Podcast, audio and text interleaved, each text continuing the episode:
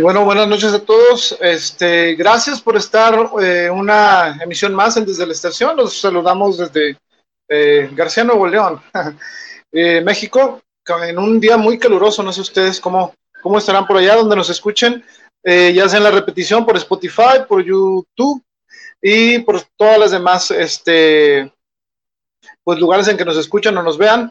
Eh, les recordamos que en esta ocasión vamos a estar eh, teniendo una eh, edición nueva de desde la estación dedicada a Aerosmith para los que van llegando. Y pues bueno, tenemos muchas, muchas cosas más. Tenemos lo de la nueva sección aquí en Desde la Estación, que es a cargo del maestro David. Y bueno, vamos a hablar mucho sobre esa, este, sobre todo esto de contenido que hemos estado promocionando. Y les recordamos que pasen a la página de Desde la Estación, búsquenla en Facebook como Desde la Estación. Recuerden que este es un podcast eh, que se pasa todos los domingos. Lo anunciamos a las nueve, tratando de que sea a las nueve, pero a veces ya saben que todo lo en vivo hay imponderables y pues bueno, ahorita en la pandemia, digamos, mucho más. Pero eh, siempre tratamos de estar con ustedes eh, lo más temprano posible, aunque si yo les contara eh, por qué ah, este, empezamos un poco tarde, tendría que ser un podcast un especial de todas las cosas que pasan, pero no sería tan interesante como hablar de Aerosmith y del arte y todo lo demás. Así que este, no se ponen por eso. Eh, vamos a hacer como que son las nueve, así que hay una disculpa para todos. Pero bueno, eh, mi nombre es Arturo Hernández Fuentes, los saludo otro domingo más. Eh, qué bueno, o qué bueno que, nos podemos juntar a hablar de, este, de lo que nos gusta. En este caso, eh, no es para menos una ocasión muy especial para todos eh, los que les gusta la música y los museos, sobre todo, porque ahorita en unos momentos más nuestra amiga Rosy Almaraz nos va a hablar sobre este, esto. Y es más, de una vez vamos a ir dando paso a las secciones porque eh, no sabemos qué tanto nos vamos a tardar esta ocasión, pero bueno, es un gusto estar con ustedes y vamos a empezar de una vez con nuestra amiga Rocío Almaraz. Miren, eh, tiene, ahora, saben que Rocío Almaraz siempre en su sección eh, Poesía Viva se encarga de traernos alguna, algunos textos leídos por ella de grandes autores y de autores también este, que van, que son contemporáneos entonces, eh, en esta ocasión le estaba comentando eh, que ella también escribe y todo esto, y bueno, es, amiga ya de hace quizá unos dos años, que ya realmente ya la, memoria no me da para acordarme de hace cuánto, pero tiene, es recientemente, ¿no? Es así como que, pero bueno, eh, yo siempre mido la, no sé ustedes, pero yo siempre mido la amistad, no en tiempo, sino en, en la calidad, como dice la productora. Pero bueno, volviendo al tema, eh, nuestra amiga Rosel Maraz este, eh, nos va a contar el día de hoy sobre eh, una sobre algo especial que preparó el Museo de Arte Contemporáneo aquí en la ciudad del Museo Marco, como lo conocen ustedes, y pues vamos a escuchar muy bien y con mucha atención a nuestra amiga Rosel Maraz en su sección Poesía Viva.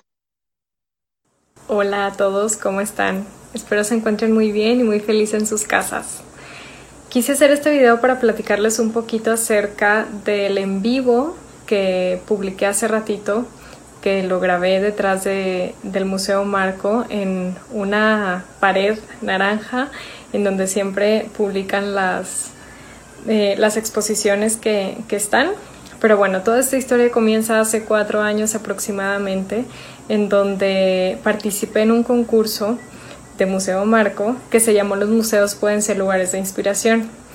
Ese concurso consistía en enviar un escrito en donde pusiéramos lo que Marco nos había inspirado, ¿no? Y yo, como dice mi servicio social ahí, esa carta decía todo lo que yo había vivido ahí y que claro que me inspiró. Gané el tercer lugar esa vez y fue ahí como empecé a tomar talleres de teatro porque uno de los premios fue, fue ese.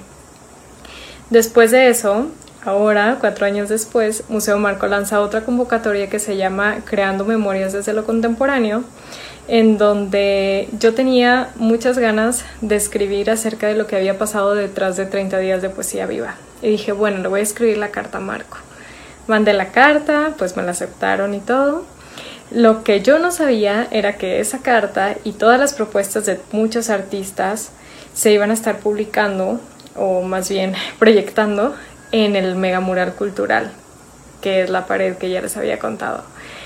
Y bueno, para mí es, fue un orgullo y, me llenó hasta las lágrimas de ver em, el trabajo, o no el trabajo, sino lo que habíamos hecho tanto ustedes como yo, lo que ver sus nombres, ver mi nombre, ver los nombres de las poesías.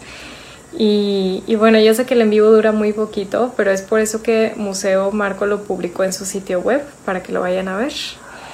Y bueno, es una emoción muy grande, es una emoción muy grande ver, ver ahí el, el resultado de cosas que no se vieron detrás de, de los videos. Y bueno, pues estoy muy contenta y estoy muy feliz de que ustedes sean parte de, de esta propuesta. Esta, esta y muchas, todas las propuestas se van a estar publicando, proyectando durante cuatro semanas. Hoy tocó en jueves y los demás días eh, igual se los pongo aquí, pero todos los días va a haber, o sea, de lunes a viernes de 8.50 a 9.50 de la noche. Pueden ir, se pueden llevar ahí este, su cena si quieren y su su silla para que puedan ver todas las propuestas. Yo vi todas y dije, wow, o sea, es increíble todo lo que la gente está haciendo con el arte durante este confinamiento. Y nosotros somos parte de eso. y bueno, sin más, sin más comentarios, eh, les agradezco mucho y gracias por escucharme llegar hasta aquí. Bye bye. Ay, disculpen, andaba checando con la productora del audio, pero bueno, como escucharon a Rosy Almaraz, este, pues bueno, es eh, la última oportunidad para, darse la vuelta ya al Museo Marco. Este, pues bueno, están cordialmente invitados. Busquen también eh, poesía en, en, la página de nuestra amiga este, Rosy Almaraz. Y bueno, eh, vamos a saludar aquí a algunos amigos que vienen a acompañarnos el día de hoy. Bueno, eh, nuestro amigo Chirregio58 desde YouTube. Recuerden que nos pueden estar viendo también por YouTube. Eh, al mismo tiempo, eh, dicen que la calidad es mucho mejor. no sé qué sean ustedes, Team Facebook o Team YouTube o Team Spotify o Team Atlético Furia Azteca. Yo soy Atlético Furia Azteca, entonces este, espero que ustedes también. Vamos a saludar aquí también a nuestro amigo Juan Cruz. Miren, eh, la, la, banda de Aerosmith se está haciendo presente. Dice Juan Cruz, saludos Arturo, soy Juan Cruz desde Argentina. Eh, fans, ah, claro, y coleccionista de los chicos malos de Boston. Bueno, pues aparentemente, bueno, como tú bien sabrás, dicen que este, van a sacar una, un box set nuevo eh, espero que traiga por fin la de Innocent Men, eh, de esas outtakes que he buscado por todas partes y no he podido conseguir, más que como algunos minutos, no, un minuto y medio. Eh, saludos a nuestros amigos allá en Argentina. Ale Romo dice buenas noches a todos, un gusto que nos acompañen como cada domingo, así es. Noemí Bravo, buenas noches. nuestra amiga Claudia Flores, ahí mandó un mensaje para la productora. Este, eh, Rosy Almaraz, eh, saludos a todos. Bueno, ya saben, este, gracias por vernos, también nos dicen. Eh, nuestro amigo José Ramón Guerrero, un abrazo gigante a todos, saludos. Francisco Tapia, gracias por acompañarnos desde YouTube. Eh, qué bueno que se hacen presente, como ven esta, esta noche vamos a pasarla muy bien.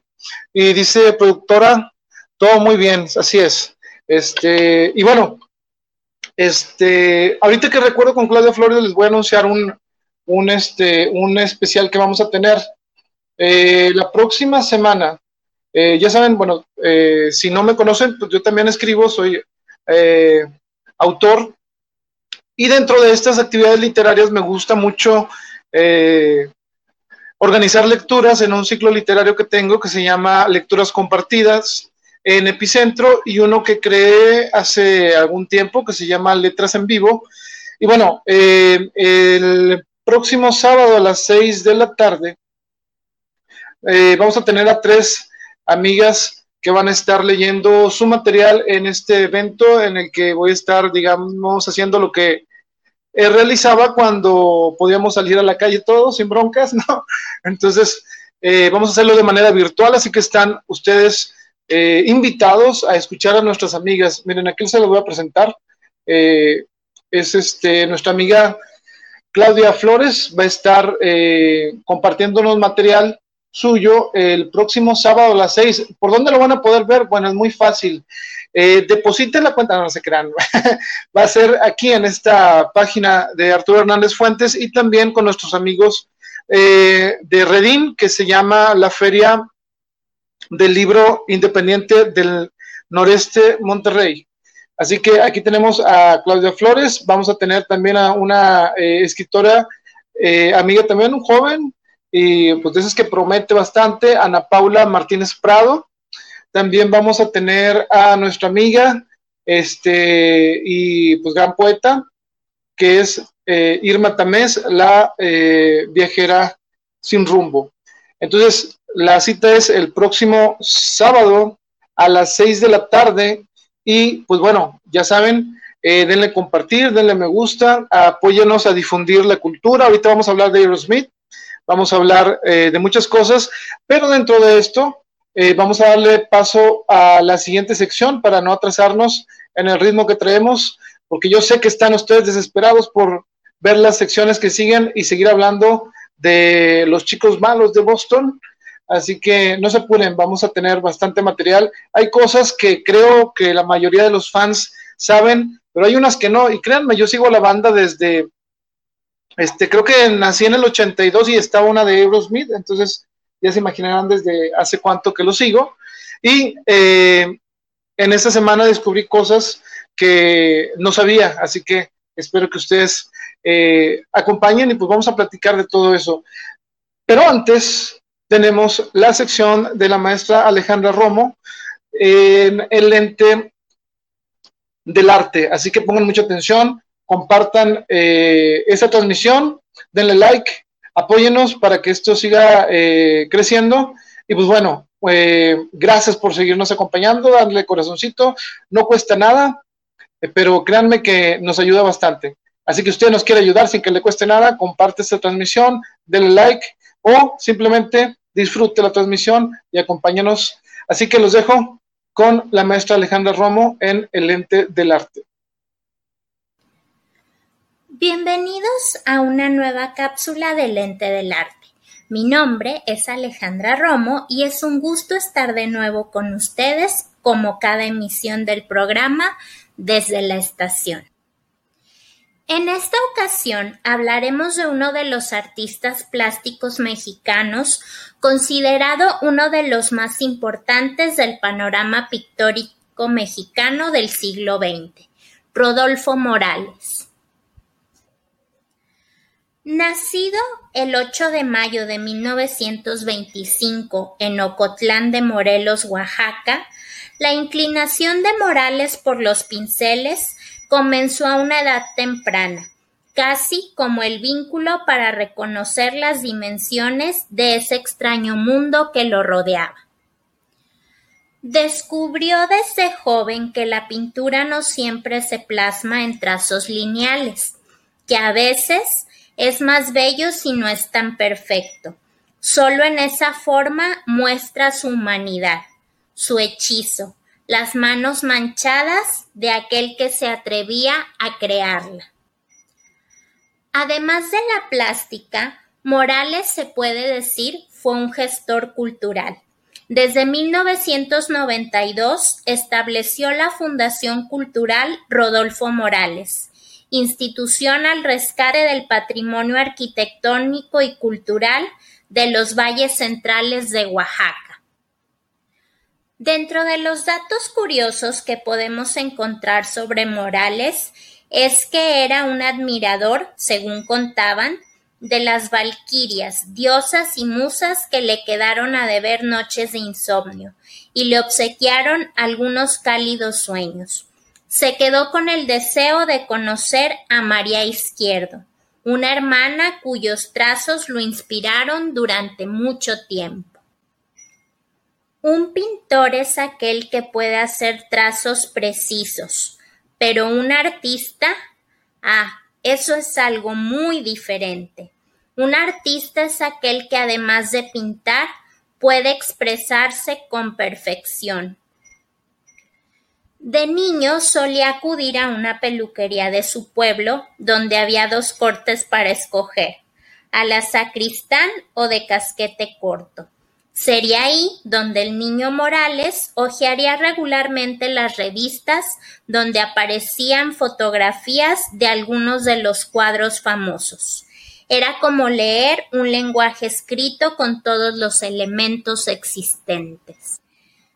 En 1947 se enteró de que en la capital existía una Escuela Nacional de Artes y sin tener más idea que la de seguir aquel oficio de pintor, decidió emprender el viaje. Decía no tener la más mínima idea del teje-maneje de las exposiciones ni de la obra aceptada comercialmente. Lo único que deseaba, según recordaba, era trabajar como artista. Por más de diez años expuso en las galerías más importantes y su obra comenzó a formar parte de las principales colecciones.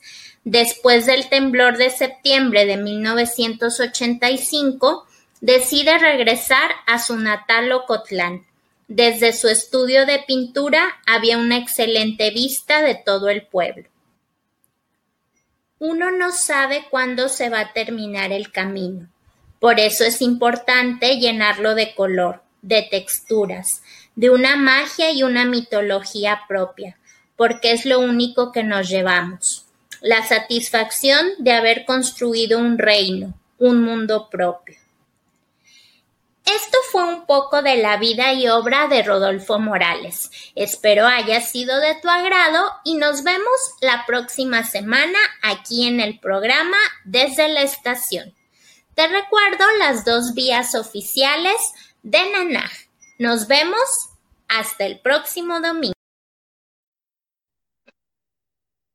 Pues bueno, esa fue la sección de nuestra compañera y amiga, la maestra Alejandra Romo. Es muy importante que, como les decía, este, seguir eh, informándonos eh, de todo esto. Bueno, ahí les va un pequeño gol en lo que regresamos. Recuerden de que los libros del Parlamento de las Aves y pues también ahí si les gustan los míos, que es el de 77, los últimos recuerdos de una vida pasada y Estación Kimura, los pueden encontrar con nuestros amigos de Semillerito Grill. Y usted se preguntará en dónde está el Semillerito Grill. Bueno, aquí lo ponemos, este, pregunten por la comida del día. Ahí disculpen, pero en verdad hace demasiado calor en la ciudad. Este, la productora ya está buscando un mejor estudio, pero no hemos encontrado todavía este, a un precio eh, accesible, pero bueno, eso es lo de menos, ustedes no se ponen. Eh, gracias por acompañarnos, vamos a ver qué nos dice la gente, eh, están ahí mandando algunos mensajes. déjenme me regreso hasta por acá. Dice, ok, uh, déjenme ver, déjenme ver. Lupita Reynoso López, buenas noches, saludos a todos. la productora dice, todo bien, estaba checando la transmisión por YouTube. Saludos, Rosy Almaraz, muy bien. Eh, buenas noches a todos. Eh, les digo, esto, esto se está poniendo bien, ya nada más nos falta pedir una pizza ahí del semillerito y pues con ganas. Claudia Flores, que nos va, como se había comentado, vamos a tener este especial la próxima eh, semana. no se la pierdan a las seis. Y bueno, vamos a continuar este, con, ¿con qué continuamos? Bueno, con, continuamos con algunas noticias. Déjenme quitar esto ahí eh, disculpen, hubo unas noticias muy lamentables. En esta semana se fueron eh, tres personas eh, que, pues bueno, al menos para mí, yo siempre digo, aportaron este, estos momentos de, pues como les digo, de cultura. Vamos a empezar con Horacio Alvarado. Para la gente que lo conoce, es en los reportajes de Alvarado que vimos, yo digo que durante muy buena parte de nuestra vida, aquí los que vivieron en la parte norte de la, eh, del país, pues siempre eh, veíamos a, este, al señor Horacio Alvarado, este, pues bueno, ahí lamentablemente pues eh, falleció, también el, el comediante el, Loco Valdés, que es una, una, gran institución en la comedia, al menos eh, en México, y este, también un, eh, eh, un, un, locutor de radio que este, pues aquí se conocería por sus personajes como Florindo Flores, el Tigre Mayor, entre otros, este, falleció y lo puse en la página. Yo recuerdo estar en los noventas, cuando el Necaxa era el Necaxa, no lo que queda de ahora, este, pues oía a Florindo y Limón, por cierto, que todavía se estaban, creo que en ABC, ABC Radio, creo, y eh, pues bueno, siempre me divertía, o sea, agarraban el fútbol y, lo hacían comedia, y créanme que eh, nos hace mucha falta reírnos, y pues el ingenio de, de este eh, señor pues va a ser eh, mucha falta en la ciudad, porque no era así de esos que hacían polémica, era de los que pues, realmente se divertían con todo lo que pasaba en el ámbito del fútbol y pues bueno, ahí las condolencias para el, Tigre Mayor, como bien se le conocía por sus personajes y eh, por Florindo, sobre todo de balonazos. ahorita les voy a, a, comentar que pues bueno, afortunadamente, este, ellos dejan algo y bueno, creo que todos los que nos dedicamos a esto, esperemos que algún día seamos eh, recordados por, por esas cosas que eh, dejamos a los demás. Y pues créanme que estos, esas tres personas fueron una institución, cada quien en su, en su área.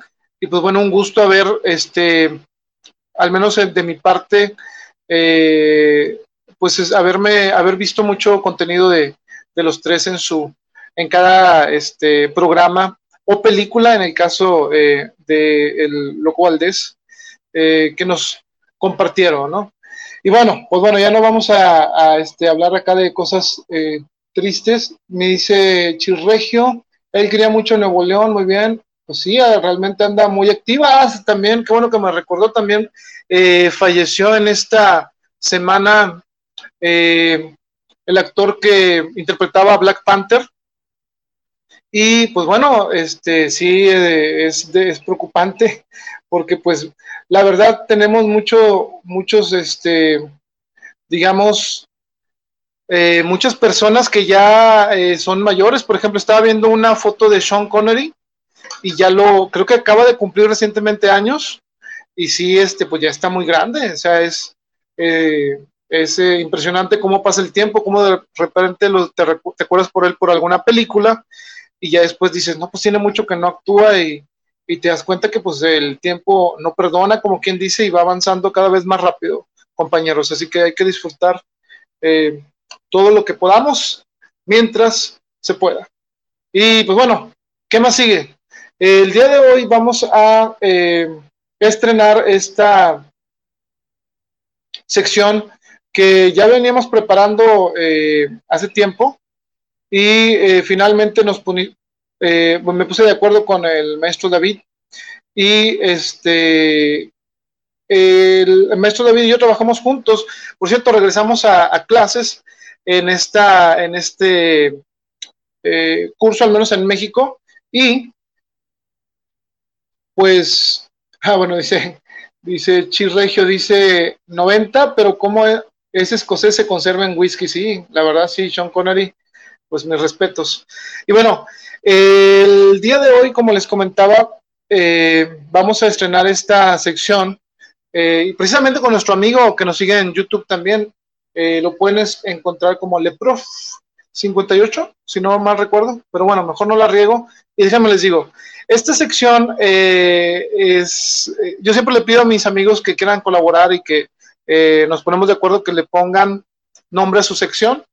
Este, y en este caso, eh, nuestro amigo David Martínez Tenorio este, escogió la Torre de Babel. Y eso es muy interesante porque quizá ustedes no lo eh, conozcan, pero es un maestro muy preparado que me ha tocado la fortuna de conocerlo de hace varios años y pues bueno, va a aportar bastante a, este, a este programa que les llevamos con mucho gusto todos los domingos.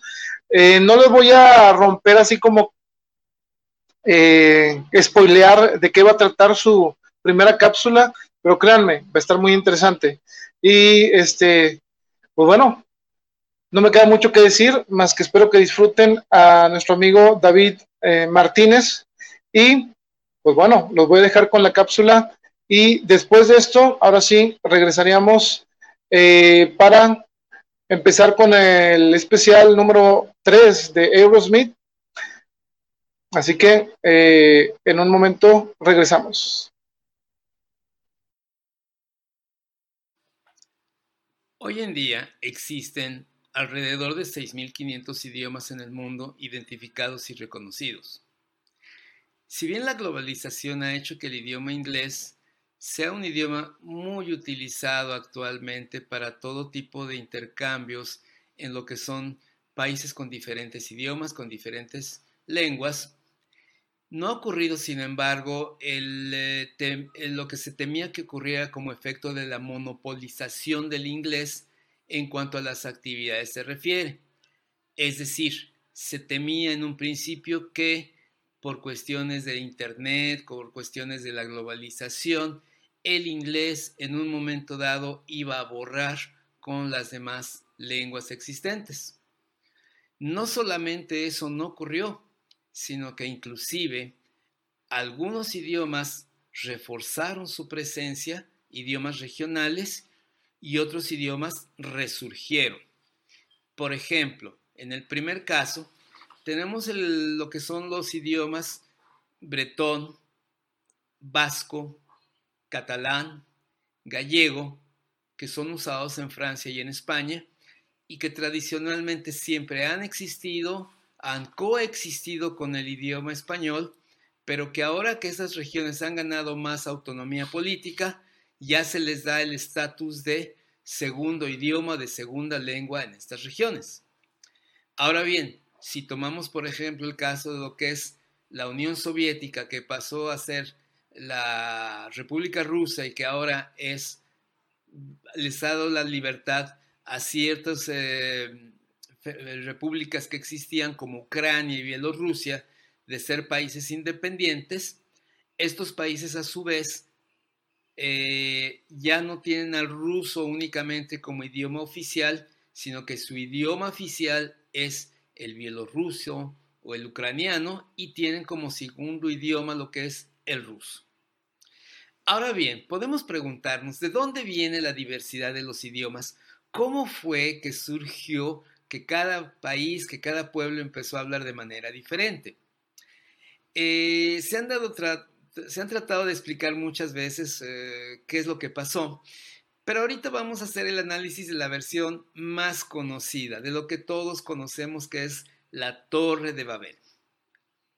La Torre de Babel es una crónica que está en el libro de Génesis, en el capítulo 11, en los versículos 1 a 9. Y en esta crónica se relata cómo los hombres en un inicio, eh, después de lo que fue el diluvio, se organizaron, empezaron a hacer ciudades, empezaron a desarrollar tecnología y en un momento dado ellos dijeron, vamos a hacer una torre muy grande, que se pueda ver por todos lados y que sea un testimonio de la grandeza del hombre, que inclusive puede alcanzar el cielo, llegar al cielo y estar al mismo nivel que Dios. Por supuesto que a Dios no le hizo gracia alguna esta idea. Así que Dios, astuta e inteligentemente, hizo algo para darles una lección a esos hombres y por otro lado, parar de seco con este proyecto. ¿Qué fue lo que hizo Dios? Dios los puso a hablar en diferentes idiomas a todos y con eso fue imposible que se pusieran de acuerdo para terminar la torre.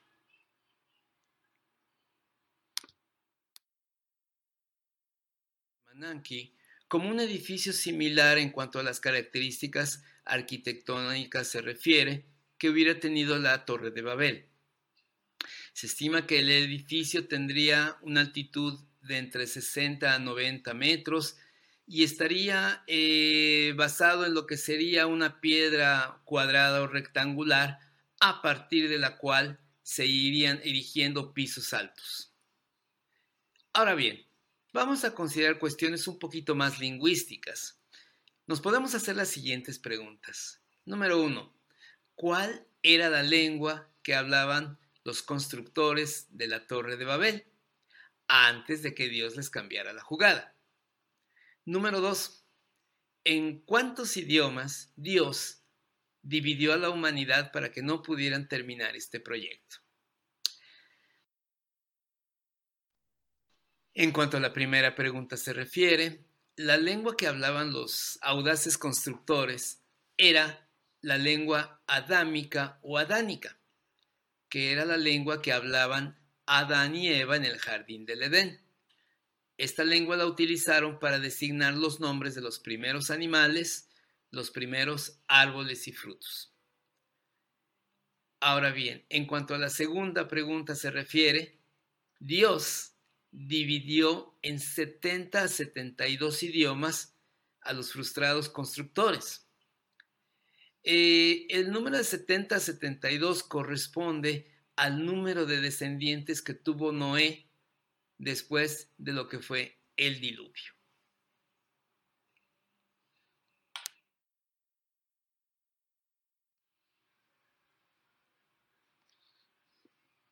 ¿Existe una nueva torre de Babel? En nuestros días? Sí, yo creo que podríamos considerar como una nueva torre de Babel lo que es el edificio sede de las Naciones Unidas en Nueva York.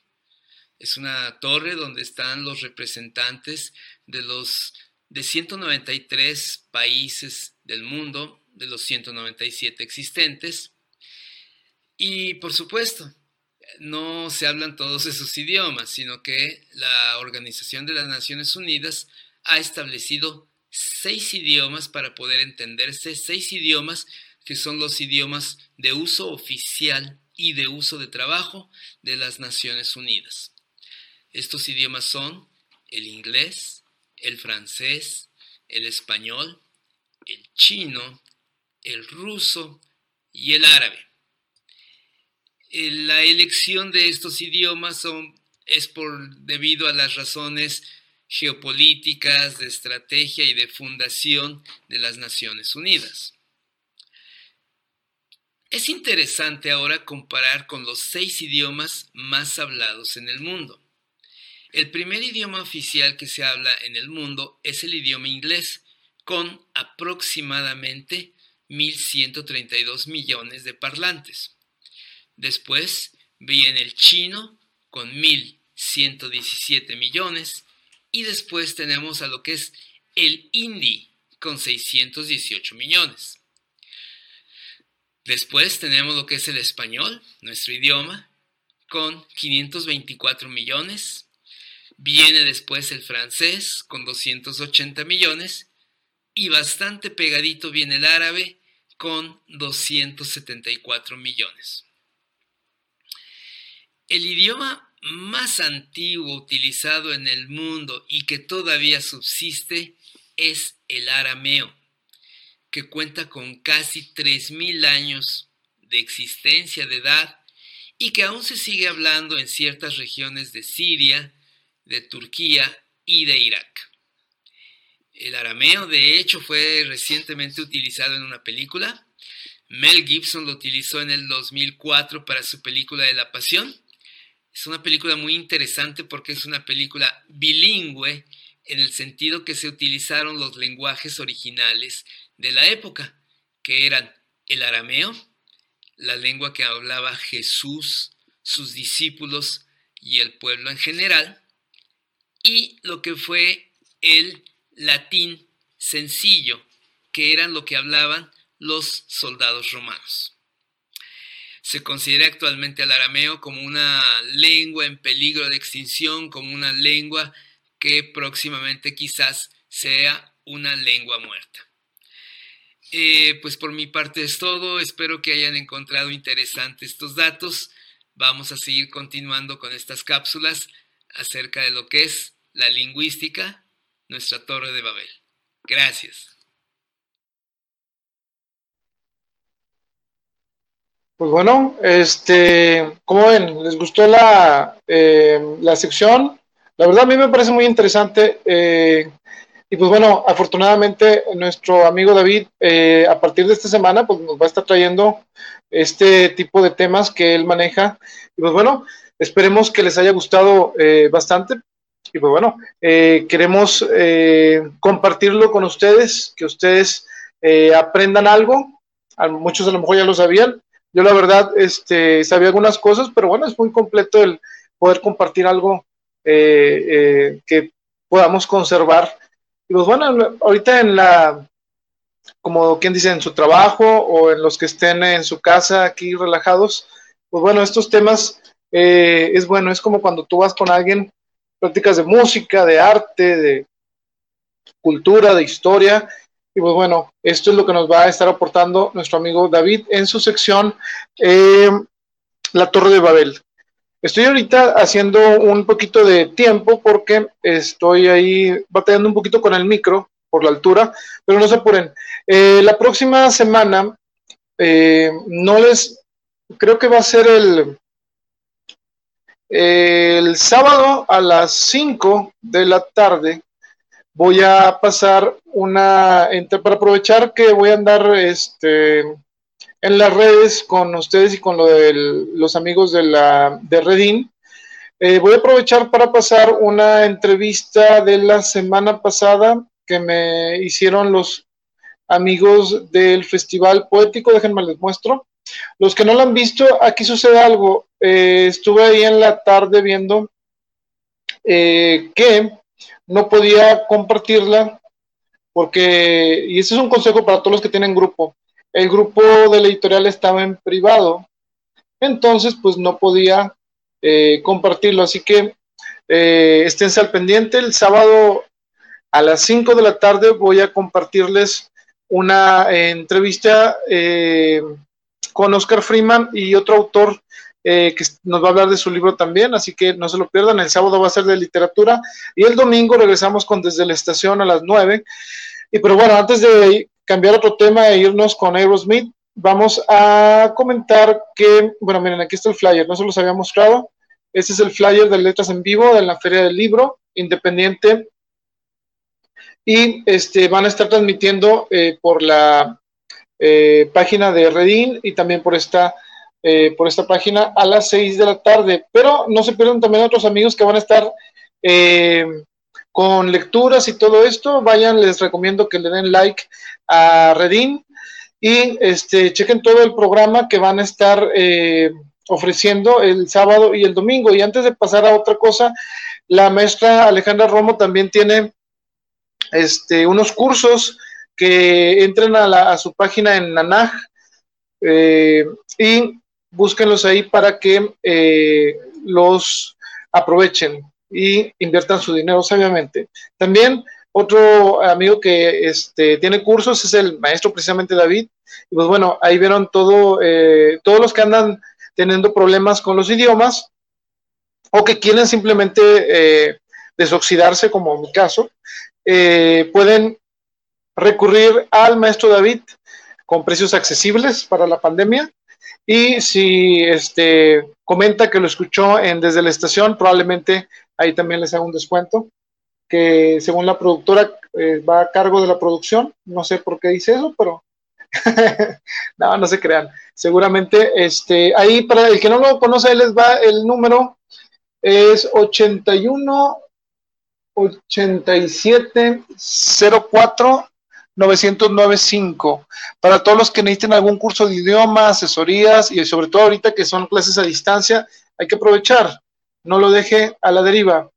Eh, bueno, gracias eh, al maestro. Y eh, dice Salvador Áviles, hola, llegué tarde para lo de Aerosmith. No, creo que llegaste justo a tiempo. Precisamente vamos a empezar a hablar, no sin antes comentarle a nuestros amigos que eh, estén interesados en los cursos también muy interesantes de la maestra Alejandra Romo, que entren a www.facebook.com diagonal nanaj oficial. Así que este, dense la oportunidad de aprender con la maestra Alejandra Romo y el maestro también este, David. Así que cada quien son expertos en su área y créanme, este, eh, no se van a arrepentir, van garantizados estos cursos y seguro eh, van a eh, mejorar en las cosas, sobre todo en los idiomas y en el caso de la maestra, pues toda esta historia y todas las artes que ella conoce prácticamente a fondo. Y pues bueno, ¿qué más? dice aquí nuestra amiga, el costo por taller es de 450, pero si tomas dos talleres pagarías 750 por los dos. Así que este, pues bueno, eh, pónganse en contacto con la maestra Alejandra Romo en ANAG y vamos a, este, a escucharlos, eh, pues bueno, su, ¿cómo se llama? Retroalimentación para los que se eh, den la vuelta ahí con esos cursos. Juan Cruz, saludos hasta Argentina. Ya vamos a empezar con Aerosmith, sí, claro. Serge Acosta, gracias, gracias este, por acompañarnos, Serge. Y eh, pues vamos a, empezar ahora sí donde prácticamente nos quedamos. Y nos quedamos en... Eh, ahí les va. Es que, ah, bueno, les, recuerdo para los que este, vean que batalla un poquito para poner las imágenes. Estoy transmitiendo desde un celular, así que ténganme paciencia. voy, a, voy a hacer todo lo posible por que esto sea eh, eh, sea más fluido. Incluso déjenme, ahí va, voy a insertar una cortinilla, creo que ahora sí ya no nos va a dar problemas, y ahora sí los puedo leer un poquito mejor.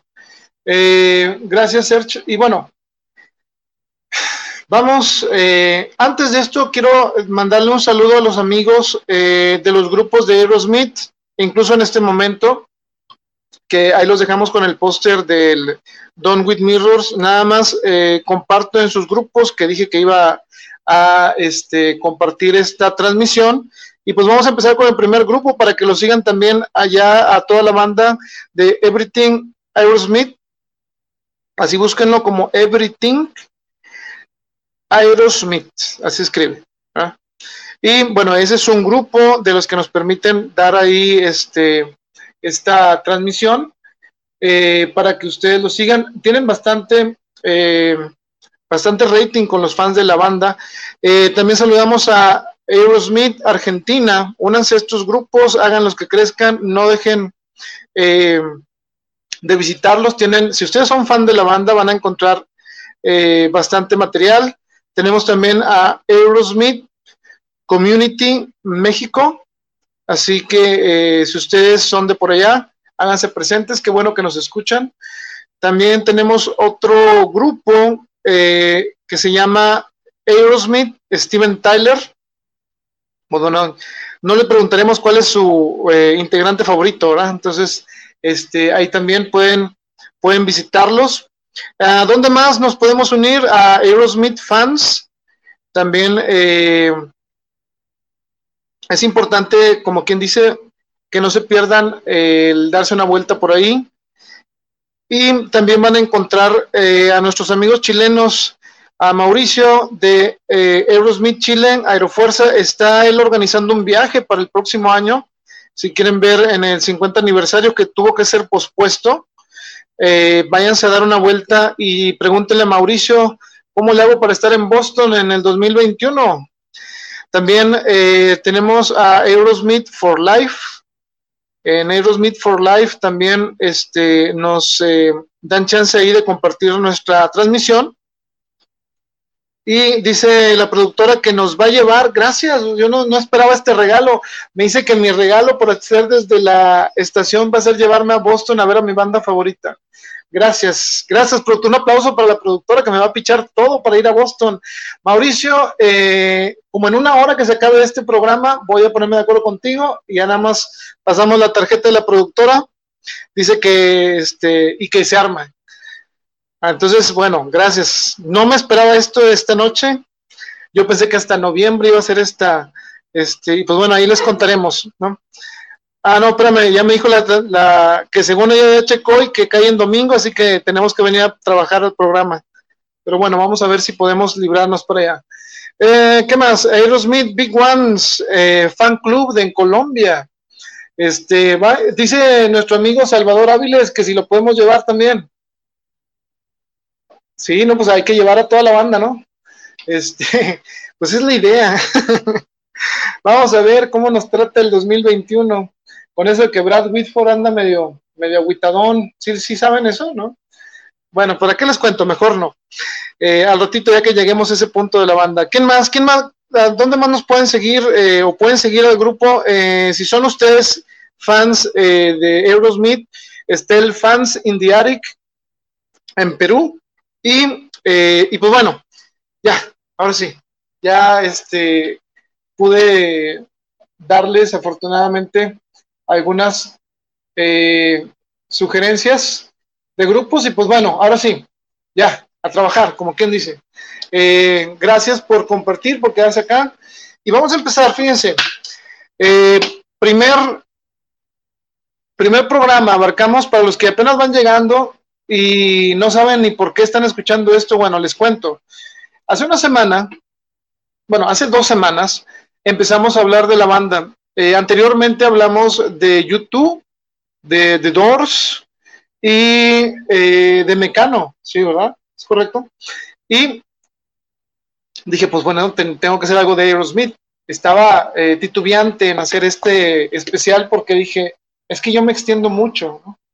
Eh, y mira, ya se hizo presente. Ándale, Mayra, ahí está. la productora ahorita tiene que pasar eso. Les decía, Mauricio, que estás organizando una, un viaje a, Boston para el 2021. Entonces, este, para que sigan tu página, que se pongan en contacto contigo, creo que este, tenemos tiempo y vamos a, poder organizar algo ya. Aparte, no les cuento yo, pero tengo una amiga que se llama Sonia Margarita, que es escritora, que creo que vive cerca de Boston, entonces ya está todo armado. Entonces ya nada más falta que Salvador nos diga por dónde pasamos por él, ya también para llevarlo de aquel. Pero bueno, volviendo a esto, les decía que en el primer, la primera parte del especial eh, abarcamos el disco de Aerosmith. Y fíjense, ah, bueno, es que ya ahorita ya la productora está tomando nota. Dice Mauricio, así es, un viaje a Boston. Luego podemos unir fuerzas. Claro que sí, la productora está puesta, dice que va a buscar en eh, cuánto junta de aquí a el 2021. Estaría bueno irnos, ¿no? Pues sí, hay que, hay que ver. Pero eh, pues bueno, ¿qué fecha es de, Boston el concierto, Mauricio, ahí para la gente que nos está escuchando? Bueno, ahorita nos responde este, nuestro amigo Mauricio. Eh, Felisa González dice, felicidades Arturo por tu programa, saludos a la productora, sí, aquí anda la productora, saludos, y anda organizando un viaje a Boston. Pero bueno, les decía, en la parte 1 abarcamos, hablamos de la historia de el primer disco, de la formación, del Get Your Wings y del Toys in the Attic. Y después en la segunda parte que pueden ver eh, en esta misma página o en desde la estación, hablamos de el Rocks, el Draw the Line y el eh, rock, Night in the Roots y Rockin' a Hard Place. Y pues bueno, ahorita vamos a continuar desde, desde donde, nos quedamos. Mauricio Soto nos informa que el 14 de septiembre del 2021, no, se me hace que sí vamos, ¿no? Hay que ir a ver a Aerosmith, son 50 años, ¿no? ¿Quién quisiera ir a ver a Aerosmith? Que levante la mano. Aquí en el estudio nada más la productora y yo. Muy bien. Por eso tenemos, hay que, hay que hablarlo seriamente, Mauricio, ¿no? Y esto es en serio. Creo que sí se puede. Nada más dice la productora que si no, que si no cae en domingo sí se arma. Así que ahorita está checando el calendario. Pero bueno, ya, antes de que los aburra, este, vamos a continuar con la banda ustedes este, vinieron aquí a ver, pero pónganse en contacto con Mauricio Soto y también eh, sigan su página Aerofuerza Chile en grupo eh, de Facebook y este, aquí en contacto. Entonces, este, ahí está Salvador Avilés, ya dijo que yo, muy bien.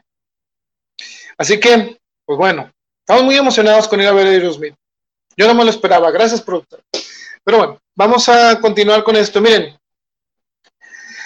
eh, Aerosmith, como ustedes lo conocen, o Aerosmith, eh, se la pasó mal a principios de 1980. Cae en martes, fíjense las puras noticias buenas, que cae en martes, que no hay barra productora, prepara los pasaportes, dice que sí.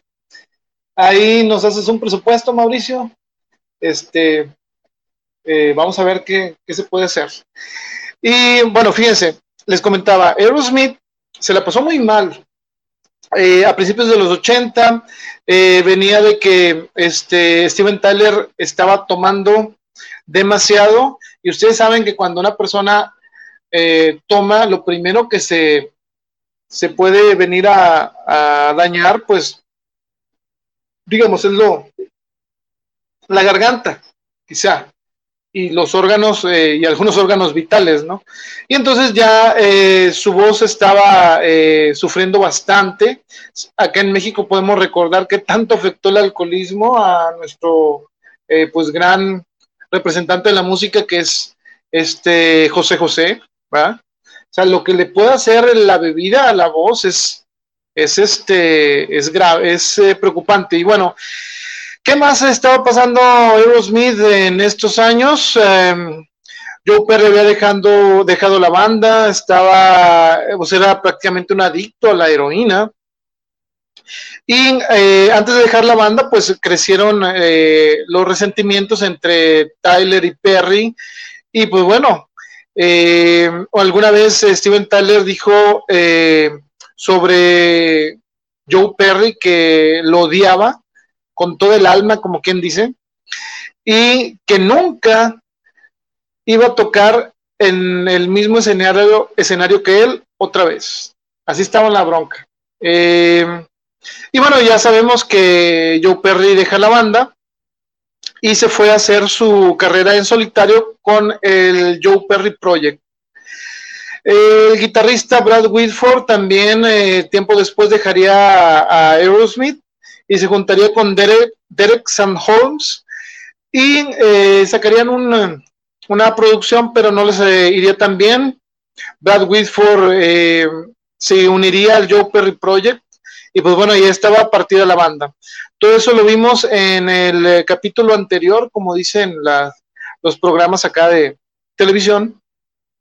Y bueno, eh, finalmente se reencuentran, eh, ya eh, con Aerosmith estaba una formación en donde se incluía a Rick Dufay y a Jimmy Crespo, pero simplemente no era lo mismo. Entonces regresan y en 1983 pues se da ese encuentro tan esperado, empiezan a, limar un poco las asperezas y este, Tyler dijo sobre esto que el tiempo eh, sana todas las heridas y dijo que Joe no era nada sin él y él tampoco era nada sin Joe Perry. Y pues bueno, pues ahí, como quien dice, eh, pues se reconciliaron. Pero bueno, todo suena muy bonito y todo suena muy bien, pero estaban en el peor momento como banda, porque Columbia eh, prácticamente ya no quería saber nada de Aerosmith, porque ya había sacado prácticamente todo lo que podía sacarle eh, una a una banda, eh, una disquera, ¿no? pues aprovechar los buenos años, recolectar las pérdidas, recolectar este todo lo que se pueda, sacarles el jugo creativo y pues bueno, que siguieran produciendo y Aerosmith llegó en un punto de ya no producir, de crear más problemas que, eh, que cosas buenas. Y pues bueno, eh, aunque ya se habían reconciliado todos y ya volverían a la misma eh, alineación, había un problema de que no tenían un álbum y tampoco un contrato con alguna disquera. Entonces, este, sin, sin haber otras opciones, deciden eh, pues lanzar un eh, tour en donde ellos eh, anuncian su regreso como Aerosmith y acordamos que no, que este, esto era algo que en su momento parecía que no iba a pasar. Y no iba a pasar no porque no quisieran, sino porque la banda tocó fondo de estar en peligro la vida de prácticamente cada integrante por sus excesos.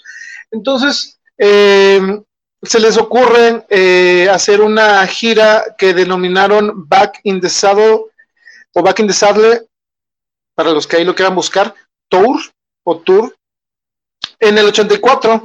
Y este, esto llevó a que la disquera de Colombia, muy eh, sabiamente para ellos, eh, grabara de ese tour algunas presentaciones eh, y lanzara a la venta el Classic Live segunda parte o Classic Live 2.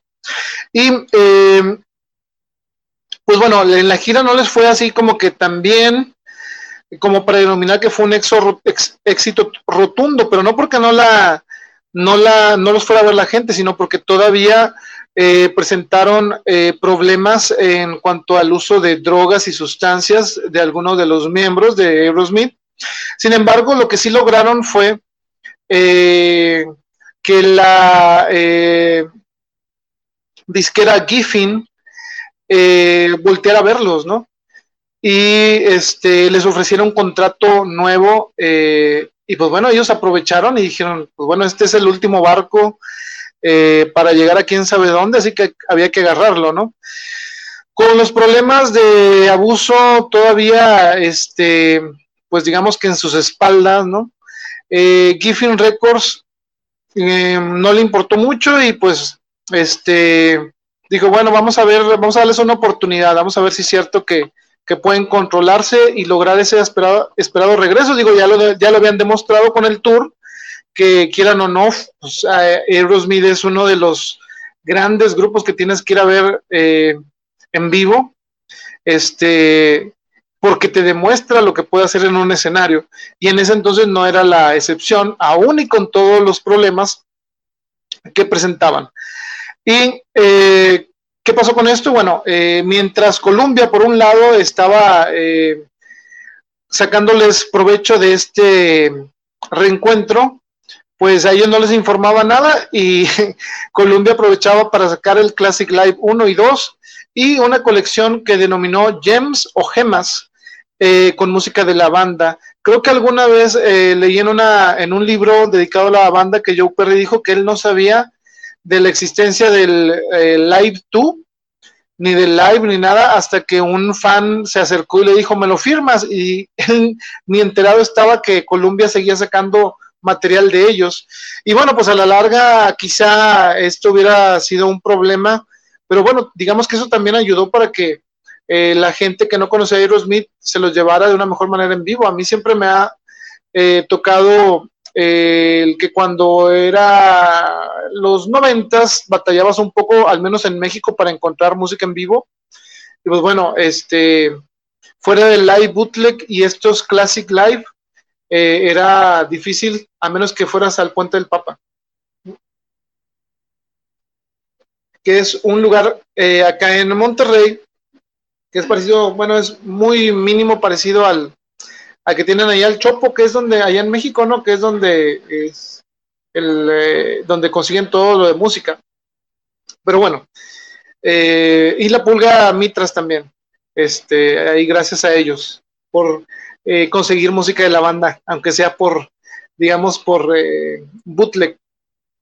Y bueno, en el 85 está esto que ven ustedes ahí, es el Done with Mirrors y vamos a, cambiar esto. Ustedes ven ahí el cartelón, pero esta fue la portada original del Aerosmith, Done with Mirrors. El Done with Mirrors eh, fue el último álbum de Aerosmith que se hizo sin la ayuda de eh, de, digamos, este, compositores externos, por decirlo ahí, sin nadie que les ayudara con las letras, ellos eh, hicieron este álbum. Y bueno, el título viene precisamente por un juego de palabras, eh, digamos, que se refiere a, bueno, a que según las malas lenguas, que era donde se ponía, bueno, se pone la droga como la cocaína y se, eh, ¿cómo se llama? Se inhala desde un espejo, ¿no? Por eso se llamaba Don't With Mirrors. Pero también está el otro eh, título que era porque que los eh, sueños estaban hechos de espejos o algo así. Era lo que comentaban en ese entonces. Y bueno, ¿qué canciones vienen ahí? Pues bueno, vienen Let the Music Do the Talking, la escrita por Joe Perry, viene My Fist, Your Face de Steven Tyler y Perry, Shame on You de Tyler, The Reason a Dog, eh, Tyler y Hamilton, Sheila, Tyler y Whitford, Gypsy Boots, Tyler y Perry, She's on Fire, Tyler y Perry, y The Hoop, eh, que le escribió Tyler, Hamilton, Kramer, Perry y Whitford, o sea, los cinco. Y fíjense, algo curioso de este material es que había una canción muy buena, bueno, al menos a mí me parece muy buena, eh, para este disco que no se incluyó en el vinil, eh, que era la de Darkness. Darkness es escrita por eh, Steven Tyler. Y bueno, el total de estas canciones solamente juntaba 35 minutos de duración. Y los sencillos que escogieron para este álbum fueron Let the Music Do the Talking, eh, Sheila, Darkness y My Fist Your Face. Eh, abarcó la promoción del 85 al 86. Pues bueno, esto era lo que contenía, ahora sí, como quien dice, este álbum y les voy a mostrar aquí eh, esto. Vamos a hablar un poquito de algunas canciones porque en, esta, en este episodio sí vamos a hablar de bastantes canciones. Eh, Let the Music do the Talking, eh, si ustedes son fans de Joe Perry, sabrán que él ya había trabajado esta canción en el Joe Perry Project y la había lanzado. Eh, en este eh, álbum, bueno, en este proyecto. Bueno, entonces eh, Steven Tyler y los demás miembros de la banda eh, le dicen a Joe Perry, pues a nosotros nos gustó mucho tu trabajo, de Let the Music Do the Talking, podríamos hacerla, pero ya ahora sí con Aerosmith. Y entonces este, decidieron incluirla en este álbum. La grabaron de nuevo y prácticamente quitaron algunas, bueno, añadieron algunos cuantos versos eh, la canción eh, la redujeron como un minuto en comparación con la de Joe Perry Project. Y este, y pues bueno, lanzaron eh, a la venta como sencillo y llegó hasta el número 18 en el mainstream rock track chart. hicieron un video sobre esta canción que lo pueden encontrar en la página de Desde la Estación. Y esta versión eh, del video eh, pueden ver a la banda actuando en el Orpheum Theater en Boston. Eh, y pues se trata de que van algunos jóvenes inquietos, como diría mi director, saludos ahí a la banda de la Antonio, a grabar ilegalmente la actuación de la banda, o sea, como haciendo un bootleg y bueno, está interesante, ya empezaba Aerosmith por, eh, ¿cómo les digo? Por, por querer meterse a esta, a esta este, fiebre en ese entonces de los videos musicales, pero lamentablemente pues no eran los favoritos de MTV y pues no le dieron como que mucha difusión a ese video, incluso era difícil de que lo pasaran. Así que, este, pues bueno, les sirvió como una experiencia de decir, bueno, ya probamos que, pues bueno, sí podemos hacer videos más elaborados que el de Lightning Strikes. y pues bueno, eh, ese video fue dirigido por Jerry Kramer. Y bueno, por si ustedes lo quieren buscar, ahí lo, encuentran desde la estación. Y eh, la otra canción que este, quería hablarles sobre este eh, disco es la de Sheila. Esta canción eh, eh, Brad Whitford toca eh, el, como el, solo principal, el riff principal, se puede decir, y este todos los miembros de Aerosmith tienen créditos en la letra. Y bueno, ¿qué más les puedo decir de esto? Pues que Sheila es el, em, ¿cómo les digo? Es el, fue el primer eh, sencillo de la banda que llegará al número 20 en el Billboard del Mainstream Rock en em, ya a finales de 1985 y a pesar de que fue sencillo eh, en Estados Unidos em, pues no hicieron un video ¿Por qué? Pues no sé, decisiones de la banda, como que no le hicieron video. Hay otra canción que para mí me parece la mejor del disco. A mí sí, bueno, eh, podría pelearse con la de Music Do the Talking, pero no sé ustedes, a mí me gusta mucho She's on Fire. Está muy buena. En vivo también está excelente. Si ustedes no la conocen, busquen She's on Fire y, este, y verán a lo que me refiero. The Hoop, The Hoop también es eh, otra de esas canciones que es bueno conocer de la banda si no son muy metidos en, en cuanto a conocer la, todos los discos de Aerosmith. Es buena, es buena, este, sobre todo la música está muy buena y podrán reconocer algunos, algunos riffs de que más adelante usaría la banda para algunas otras canciones. Y bueno, para hablar de Darkness, eh, eh, Darkness, como les decía, no fue incluida en, eh, en varios LPs. Sin embargo, sacaron un maxi single que era mucho, eh, esto estaba muy de moda en, en estos años, de sacar un, eh, un sencillo y ponerle cosas extra. Por ejemplo, con este sencillo de eh, Darkness, incluían las versiones de She's on Fire, The Hoop, My Fist Your Face en vivo, y fueron grabadas estas versiones en Worcester, Massachusetts, el marzo 12 del 86. Y bueno, ya fueron muchos datos. Ahora, ¿qué es lo que decían eh, los críticos? Eh, bueno, eh, ya saben que a Aerosmith no le fue muy bien con muchos críticos durante prácticamente los primeros años. Y fíjense lo que dijeron sobre esto. A pesar de que el álbum, le digo, sí había eh, recibido, digamos ahora sí, críticas positivas, no había sido el éxito comercial que esperaban. O sea, era como que el regreso de Aerosmith y todos esperando que, que cayera el dinero del cielo, ¿no? Pero pues no, la verdad solamente logró el disco de oro y eh, hits eh, no, no hubo, así como que, que se oyeran en todo el país, digamos. Eh, les volvería a pasar lo mismo con que en discos anteriores, que a pesar de que en, en eh, digamos, en la base de donde están los fans de Aerosmith, pues había funcionado, pero no había causado un interés general. Y bueno, ¿qué diría Joey Kramer eh, años después? Eh, cuando fue a VS1 Classic en That Metal Show, Joey Kramer habría dicho sobre este disco que él sentía que la banda nunca lo terminó, como sintió que, faltó algunas cosas por hacer en ese disco, lo sintió incompleto.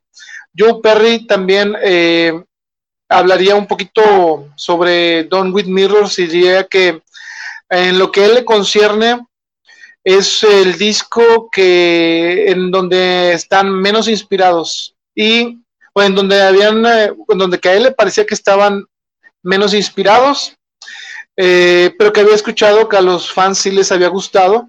Incluso este, este disco se, se considera casi como de culto para algunos eh, porque es de los de Giffin es el que como que no funcionó eh, y hablamos que ahorita vamos a, a, decirles cuáles siguen, para los que no eh, conozcan, pero los fans sabrán que eh, de los cuatro discos que hicieron con Giffin de material original, los tres que siguieron fueron, pues prácticamente rompieron récords. Y este fue como que el menospreciado. Entonces yo diría esto, o sea que él había escuchado a que los fans les gustaba y decía, eh, yo no voy a, decirles que este disco apesta, ¿no? Eh, pero para nosotros fue como que teníamos que hacerlo para pasar al que sigue y que sirviera de eh, ese propósito. Eh, y él no considera que estuviera eh, dentro de la calidad de algunos otros discos que ellos hicieron. O sea, como que en pocas palabras, a Joe Perry no le gustó el disco. Y el ejecutivo de Viacom, o sea, de MTV y VS1, eh, un ejecutivo que se llama Doug Herzog, este, él eh, dijo alguna vez que después de, del Don With Mirrors, Aerosmith estaba terminado y eh, que se estaban convirtiendo poco a poco en una broma. Eso fue lo que, lo que le dejó al productor de MTV y de VS1, bueno, al un ejecutivo de MTV y VS1, eh, la sensación de este álbum. Eh, pero bueno, eso no importó. Como les decía, Aerosmith lo que no podía hacer en estudio lo hacía en vivo.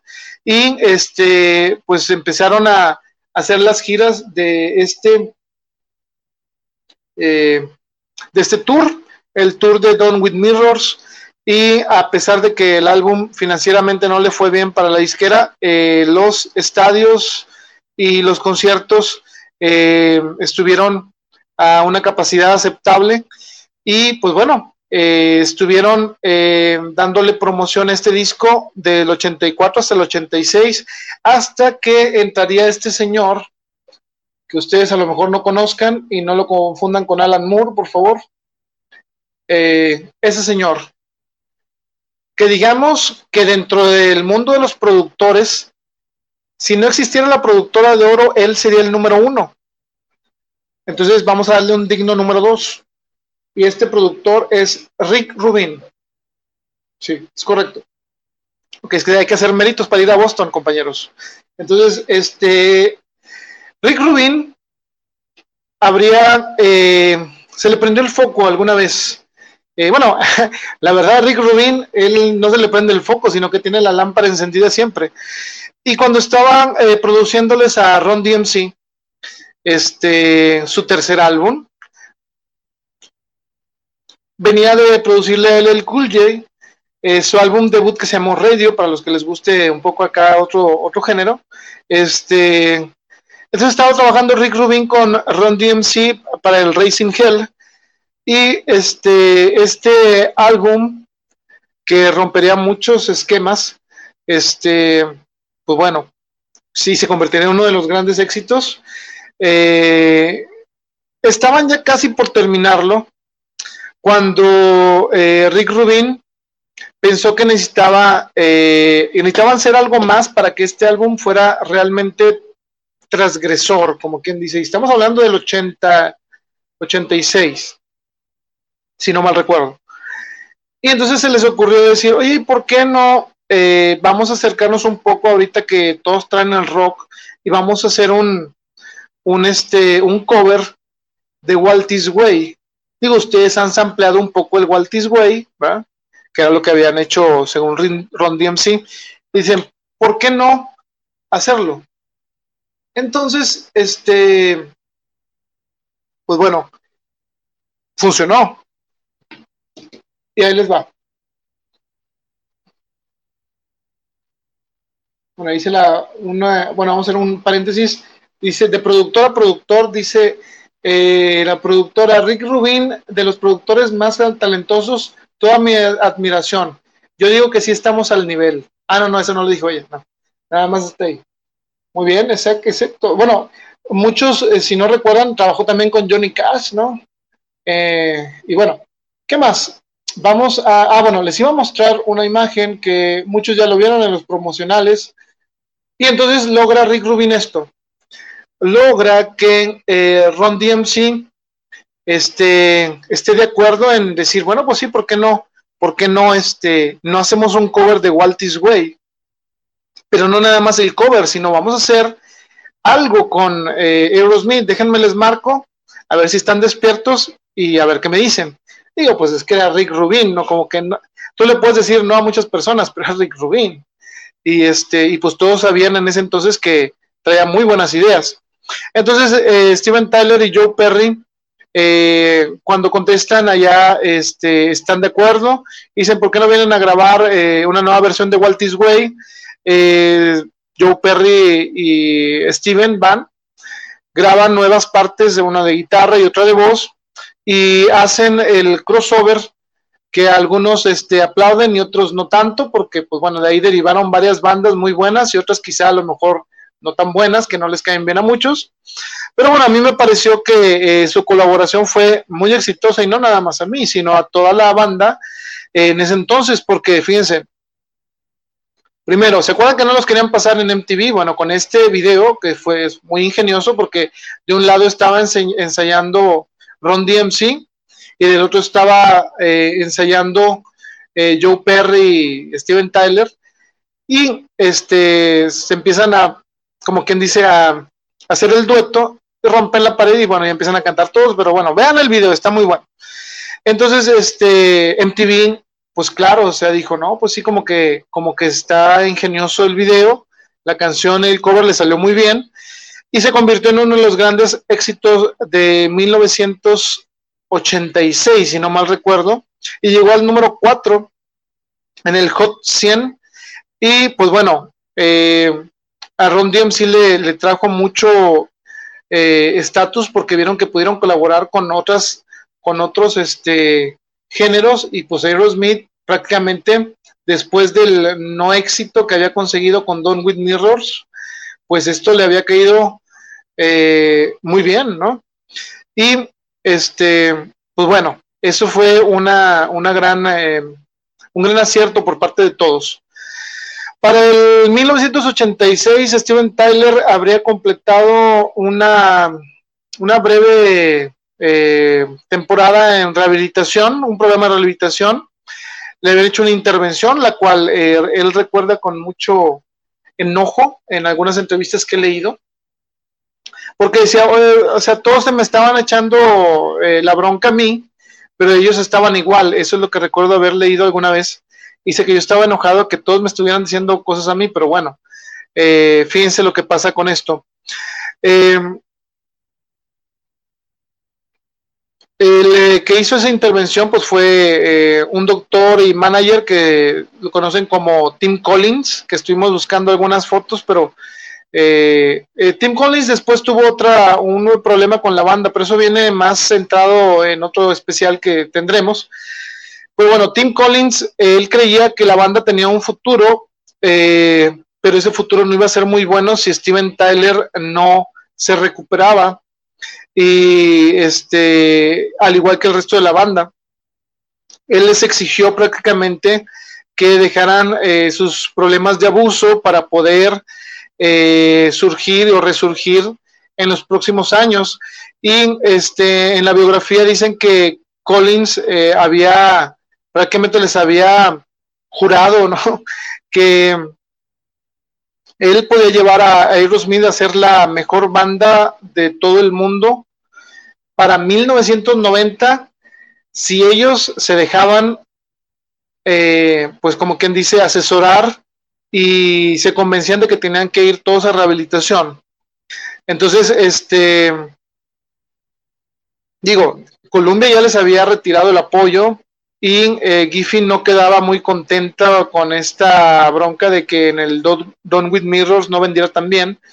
Y dice, pues bueno, o sea, están en el límite de que o la libran o se caen hasta el suelo.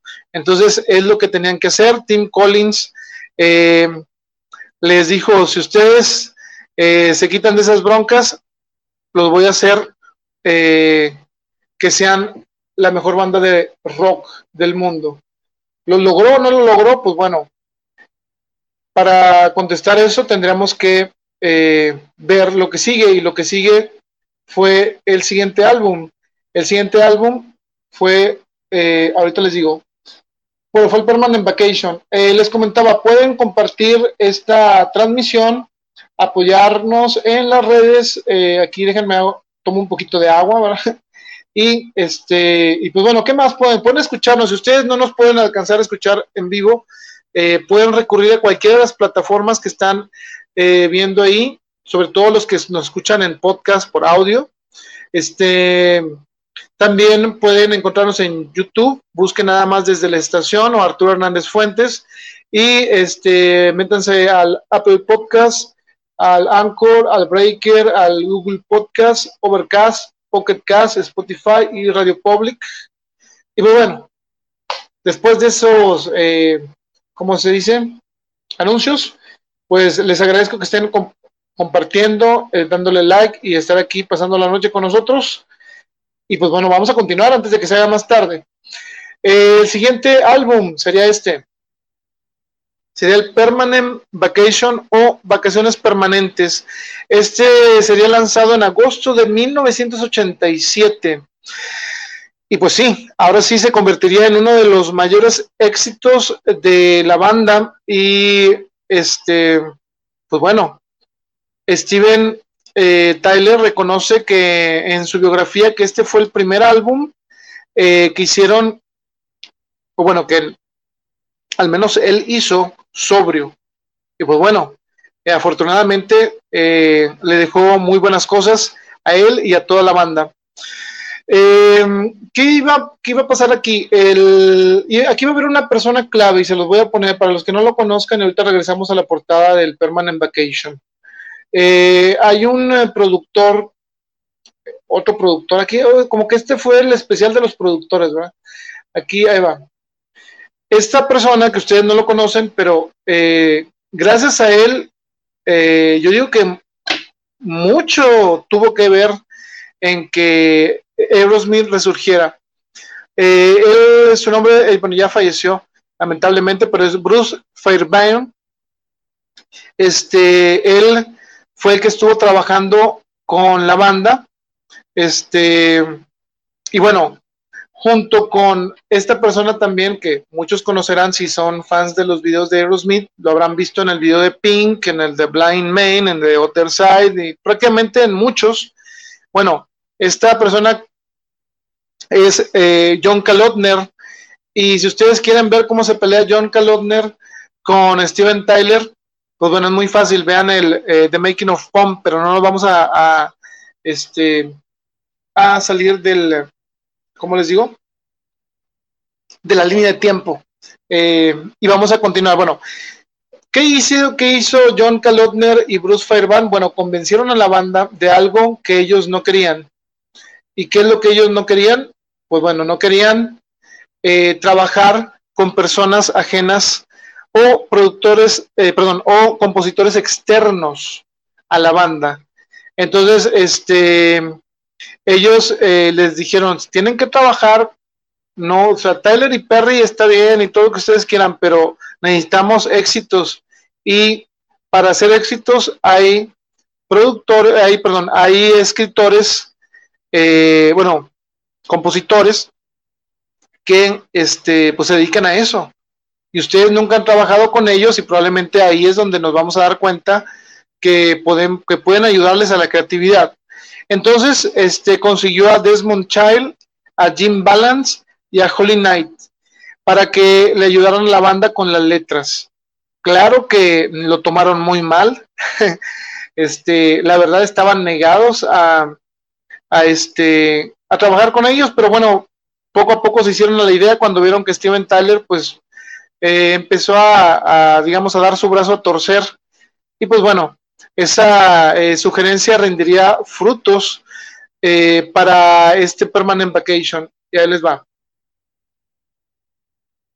Fíjense, ¿qué es lo que trae el Permanent Vacation? Para los que nos escuchan, el Permanent Vacation, ahí ahora sí les voy a decir los, eh, acuérdense que les estoy diciendo los, los que compusieron las letras y la de cada canción. Ahí les va. La primera es Hearts Don't Time, de, le escribió Joe Perry, Desmond Child, Magic Touch, Steven Tyler, Joe Perry y Jim Balance, Ragdoll, Tyler, Perry, Balance y Holly Knight. Y en esa de Ragdoll les voy a contar el por qué hubo una, un broncón con eso, pero más adelante. Simorea, eh, Tyler, Perry, Balance, Dude Looks Like Lady, Tyler, Perry y Desmond Child, St. John, Steven Tyler, Hangman Jury, eh, Tyler y Perry y Balance, Gear Keeps Coming Apart, Tyler y Perry, Angel, Tyler y Desmond Child, también de una bronca, ahorita les comento. Permanent Vacation le escribió Tyler y Brad Whitford. Y incluyen un em, cover de los Beatles, que sería el segundo cover. Hay que recordar que hicieron el Come Together anteriormente. Pues ahora se aventaron otro eh, otro cover de los Beatles eh, que se llama I'm Down. Y pues bueno, ese lo escribió eh, Lennon y McCartney. Y por último, escribieron, bueno, no escribieron, este, el que cierra el disco se llama The Movie, un muy buen, un muy buen track, a mí me gusta mucho, dura cuatro minutos y está excelente. Este, ese lo hicieron Tyler, Perry, Whitford, Hamilton y Joy Kramer, o sea, los cinco. ¿Qué sencillos escogerían? Bueno, para el 87 sacarían los sencillos Dude Looks Like Lady, Hangman Jury, y para el 88 sacarían Angel, Ragdoll y Magic Touch. No a todos les hicieron video, pero los que hicieron video estuvieron funcionando eh, muy bien. Y bueno, eh, vamos a, hablar sobre la canción Permanent Vacation, si les parece. Eh, en Permanent Vacation, según Steven Tyler, dice que escribió esta canción con el guitarrista Brad Whitford y que es sobre retirarse en el trópico, pero también habla sobre el, que en ese momento estaban eh, intentando estar sobrios, ¿no? Y una de esas frases, pues, eh, dice, my nose, my nose is clean and lordy, don't need no sedation, que en español sería, eh, mi nariz está limpia y señor, no necesito ningún tipo de sedante, ¿no? Y bueno, para ellos este, era muy importante el el quedar así, bueno, pues se vería reflejado en muchas de las letras el, que incluyen el, el cómo se recuperaron en ese momento de las drogas. Y también incluye, otra, eh, otra canción que se llama Ragdoll. Aquí es donde vivo, les digo que vienen los problemas. En Ragdoll, eh, Tyler estaba muy molesto eh, con Knight, que este, esta persona fue quien, quien la tuvieron que añadir aunque usted no lo crea, a, este, a los créditos de la canción simplemente por cambiar una palabra. Pero esa palabra era muy importante según Knight. Bueno, esta canción de Ragdoll, me imagino que todos, todos la han escuchado y si no, pues al ratito la buscan. Eh, en, en, un inicio se iba a llamar Ragtime, y era todo lo mismo, incluso creo que hay un demo que yo habré escuchado por ahí. Y es la misma canción, pero lo único que dice es Ragtime, Living in a Movie, y bueno, etcétera. Entonces, Night llega y dice, ¿saben qué? ¿Por qué no ponen en vez de Ragtime, ponen Ragdoll? Y es todo lo que le cambió. Una palabra, nada más. Y la verdad, pues sí suena más chido, en pocas palabras. No es lo mismo Ragdoll Living in a Movie, a Ragtime Living in a Movie, ¿no? Entonces, eh, pues bueno, claro que Tyler y Balance, que eran los que estaban eh, batallando con eh, el escribir esta canción, pues se molestaron, ¿no? Y bueno, ¿quién mandó a Knight para que corrigiera esa canción? pues fue nada más y nada menos que John Kalotner, porque simplemente él no le gustaba esa palabra, el time. Y nos, ya nada más fue Holy Night, y este, y bueno, pues así pasa. Por una palabra, imagínense cuántas regalías habrán caído de aquel lado por poner una palabra nada más. Porque fue sencillo y fue bueno, sencillo. Entonces, pues bueno, ahí, ahí está el, mágico mundo de la música.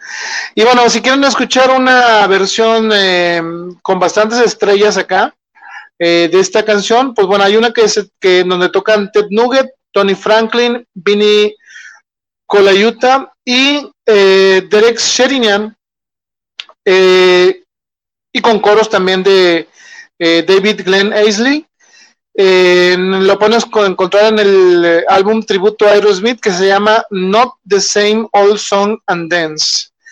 Eh, esto fue para Eagle Records en el 99, por si quieren escucharla, pues bueno. Y la verdad, este, con mi productora siempre tengo un dilema de que es difícil que le hagan un buen cover a Aerosmith. ¿Es correcto, productora? Sí, este, y digo, ya lo han intentado expertos como YouTube, que son expertos en hacer covers y mejorar los covers no nada más hacerlos. Y pues no, no lo ha. Digo, ah, bueno, fue en vivo, ¿verdad? Se aventaron una parte de Dream On hace mucho tiempo. Creo que en el Elevation Tour, si no mal recuerdo. Pero bueno, este. Les decía sobre eh, I'm Down, bueno, pues lo mismo que les había comentado. Eh, mm, ok, ok. Dude Looks Like a Lady. Eh, aquí viene otra historia y fíjense, mi idea era hablar de como tres discos, pero vamos en el segundo, bueno, si era en el segundo y ya nos estamos eh, extendiendo. Qué bueno que nos acompaña, pues ya llevamos una hora y media de Aerosmith, como una hora probablemente, pero bueno, aquí le vamos a seguir. Este, gracias por compartirnos, por darle like. Y pues bueno, vamos a seguir este, con la canción Dude Looks Like a Lady. Eh, dice esta canción eh, originalmente se llamaba eh, Cruising for a Lady. dice que habla sobre un hombre de una apariencia, apariencia, algo femenina que este otro hombre lo confunde con una mujer. Es la mejor manera de escribirlo sin meterme en tantas broncas, sobre todo ahorita que hay este eh, problemas con ese tipo de, de, este, de cosas. Pero bueno, estamos hablando de una canción de 1987. Y fíjense, eh, Steven Tyler en su biografía dijo lo siguiente. Eh, ¿Cuál biografía estamos hablando? Bueno, estamos hablando de la de Walt Way, The Autobiography of Aerosmith, por si lo quieren buscar. dice que un día estaba ahí con Motley Crue y todos los de Motley Crue nada más estaban diciendo, hey, dude, hey, dude, no sé qué, dude. Como ahora los que son medio fresas, ¿verdad? Que en vez de decir, todos dicen dude. Eh, saludos a algunos este, amigos de los podcasts que nada más dicen, hey, dude, hey, dude, no sé qué. Eh, pero bueno, en ese entonces se le hizo curioso a Steven Tyler que todos estuvieran hablando y diciendo dude. Entonces a él se le quedó grabada esa palabra y bueno, eh, después él él eh, se acordaría cuando estaban grabando la canción. ¿Y por qué se acordaría? Bueno, dice Desmond Child, que fue el que escribió con Tyler la canción, que bueno, a pesar de que habíamos comentado que la banda no quería que estuvieran participando eh, compositores externos, bueno, que Tyler era más amigable, digamos, y generoso, dice, eh, que bueno, que él le enseñó esta, este esqueleto de canción que era Cruising for the Ladies y este, él escuchó la letra y este, este, le dijo Desmond Child a Steven Tyler enfrente de todos. Ah, ¿Sabes qué? Como que esa, ese título como que está muy aburrido, ¿no? Y ustedes conocen a Steven Tyler, ¿verdad? Entonces, imagínense que le diga a alguien eh, eso a Steven Tyler enfrente de toda la banda, ¿no? Este. Y pues claro, o sea, nadie dijo nada, pero dice que todos se le quedaron viendo como que, así como de esas miradas que se digan, ¡Ah! ¿cómo se atreve a decirle eso a Steven Tyler? Eh, pero después cuando vio la reacción de Steven Tyler, eh, dijo que, que se quedó tranquilo porque Steven Tyler dijo, pues tú crees que sea eso, pues sí. Y entonces este se acordó precisamente de la palabra de dude y dijo, ¿y por qué no le ponemos dude looks like lady? Entonces, este, pues bueno, esa es la, historia.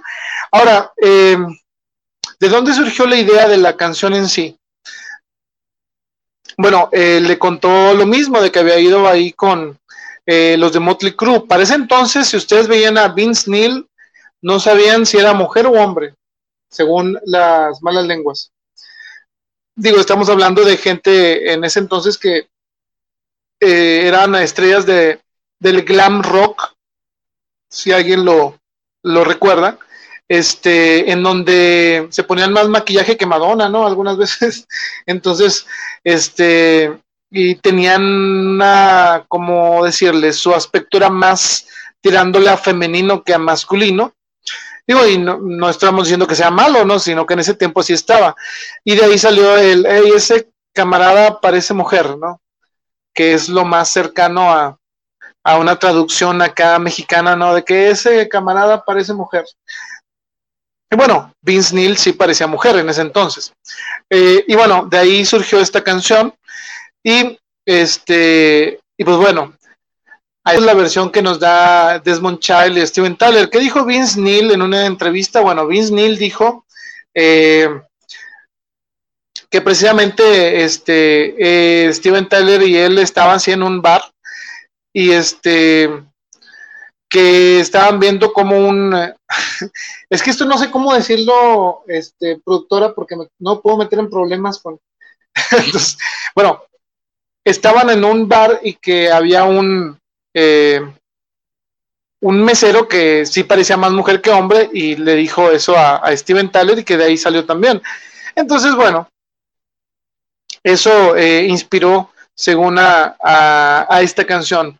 Ahora, aún en ese tiempo, estaban muy preocupados porque ellos no querían ofender a la, eh, pues a la comunidad LGBT en ese entonces.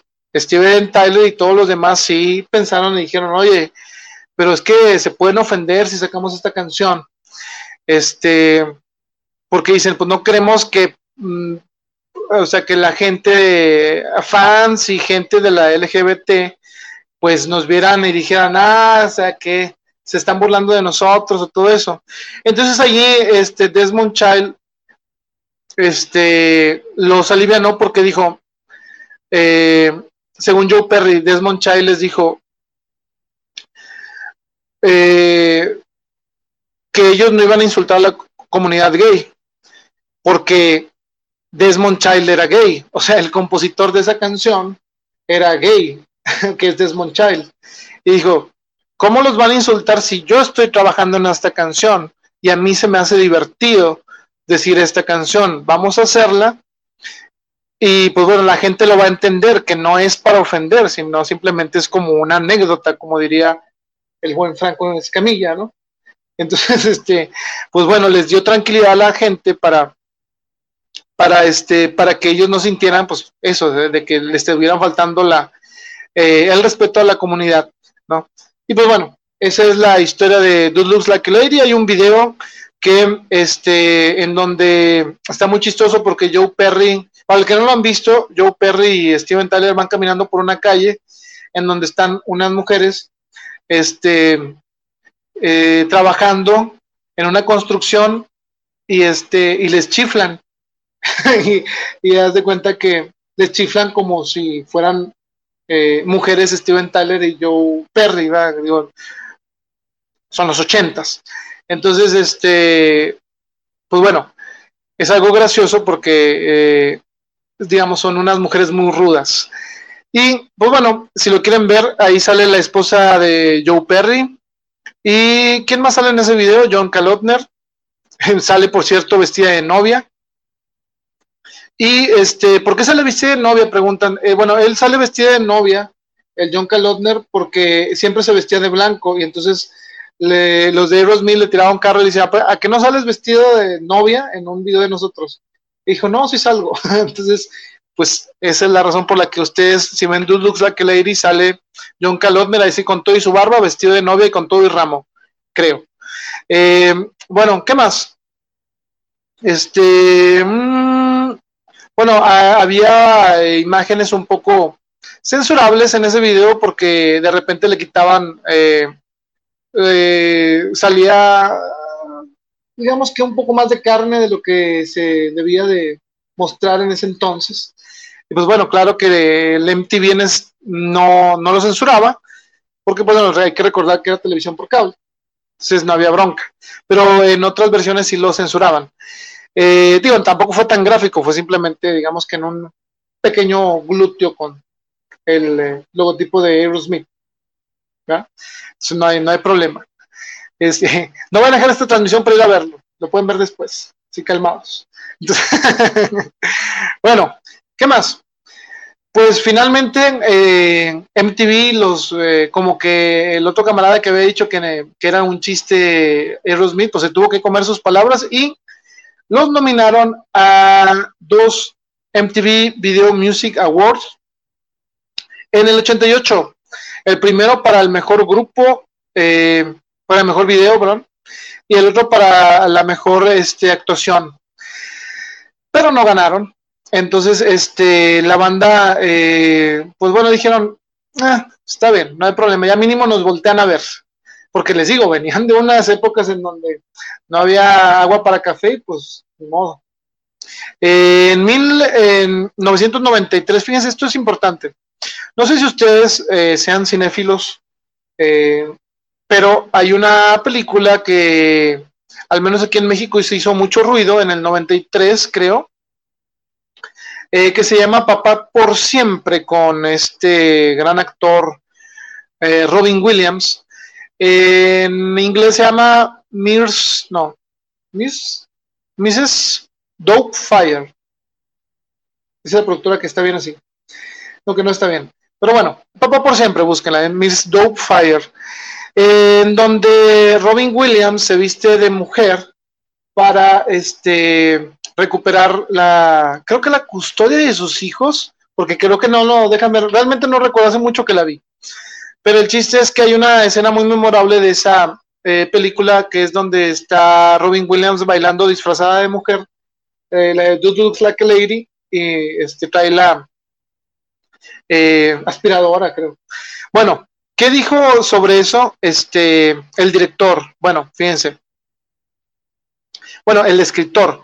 Dice que la canción que usaron en el en esto fue la de Dude Looks Like a Lady. Dice Randy Mayan Singer, el escritor de Mrs. Doubtfire, eh, le da el crédito a Dude Looks Like a Lady como una de las importantes canciones o de las más importantes canciones que se han escrito, eh, porque para él le sirvió una influencia directa para escribir el guion, en donde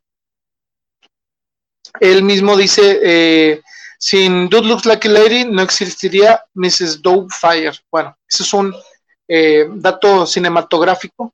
Eso no, no verso. Pero bueno, eh, dice aquí que más. Bueno, esta canción también la banda la tocaría en vivo en Wayne's, en Wayne's World, la, parte 2.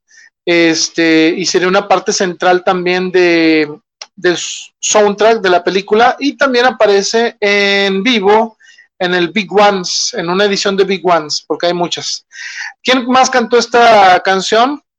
Y ahí hay versiones y dicen que bien o mal. A mí me pareció un 7, si acaso. Eh, pero se la aventó Shakira en el MTV Icon, que ya hablaremos después de ese. Y eh, Shakira la siguió cantando en el tour de la Mangosta, ¿se llama? No, Langosta. Bueno, sí, en el tour de la Langosta de Shakira. Ay, disculpen que que no me aviente ese dato de Shakira, pero en el del Mongoose, el tour de la Mongoose. Hangman Yuri. Bueno, Hangman Yuri, eh, esta eh, canción es una reinterpretación, recreación o cómo le podemos llamar. Bueno, usaron parte de una canción, digamos que ahora sí que muy vieja de blues, este, que ha sido usada por muchos artistas eh, y le pusieron letra. Led Belly y Taj Mahal eran los que hicieron famosa este, digamos, sampleo de la canción de Hangman Jury, que sin ese sampleo no sería, no sería lo que es. Y bueno, fíjense, Steven Tyler, eh, aunque le dio permiso Taj Mahal de usar eh, ese pedacito de canción para incluirlo en Hangman Yuri.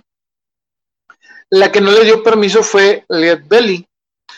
Este, ya después Tyler pensó, que como era, era, una canción ya muy vieja, digamos, estamos hablando de que era eh, de esas canciones que son de, que hacían los a Mangosta, me dice la productora, gracias. El tour de la Mangosta. Bueno, era, este, volviendo a lo de Hangman Yuri, era esa canción que ah, digo que, que se cantaban, que cantaban los esclavos incluso, y que era de dominio público. O sea que realmente nadie podía reclamarles nada. Sin embargo, después que Led Belly la grabó, eh, él, eh, eh, ¿cómo les digo? Sí reclamó los derechos y este, pues demandó a, a Aerosmith este, por esa canción. Entonces, este, pues sí se llevaron ahí la, la demanda, ¿no? Pero bueno, ¿de qué se trata esa canción? Bueno, esta canción es muy oscura, ¿eh? Y les voy a contar la historia para los que no saben de esta canción, porque a lo mejor no le han puesto atención o quizá les pasó de noche la letra, pero les va. Esta canción habla sobre un asesinato, eh, pero muy, eh, digamos, escabroso. Fíjense, ahí les va la historia. El personaje de la canción se supone que está casado con una eh, bueno, que está casado con su esposa, ¿no? Y eh, que continuamente este, siempre eh, le reclamaba la falta de dinero. Y precisamente por eso hay toda la letra de Me and my old lady sitting in the shade talking about the money I ain't made. O sea, en pocas palabras y en español dice, estoy con mi vieja, se puede decir en ese entonces, este, sentados en la sombra, dice, o en aquí en el, hablando del dinero que no pude hacer. Y bueno, fíjense, si ustedes, a mí lo que me gusta más de todo de la música es eh, analizar estas canciones que están buenas. Dice que un día eh, regresa eh, esta persona estresado, borracho, por cierto, de borracho hasta decir ya no, ¿verdad? Le apunta con una pistola y se le dispara la pistola y se muere la esposa. Entonces, este,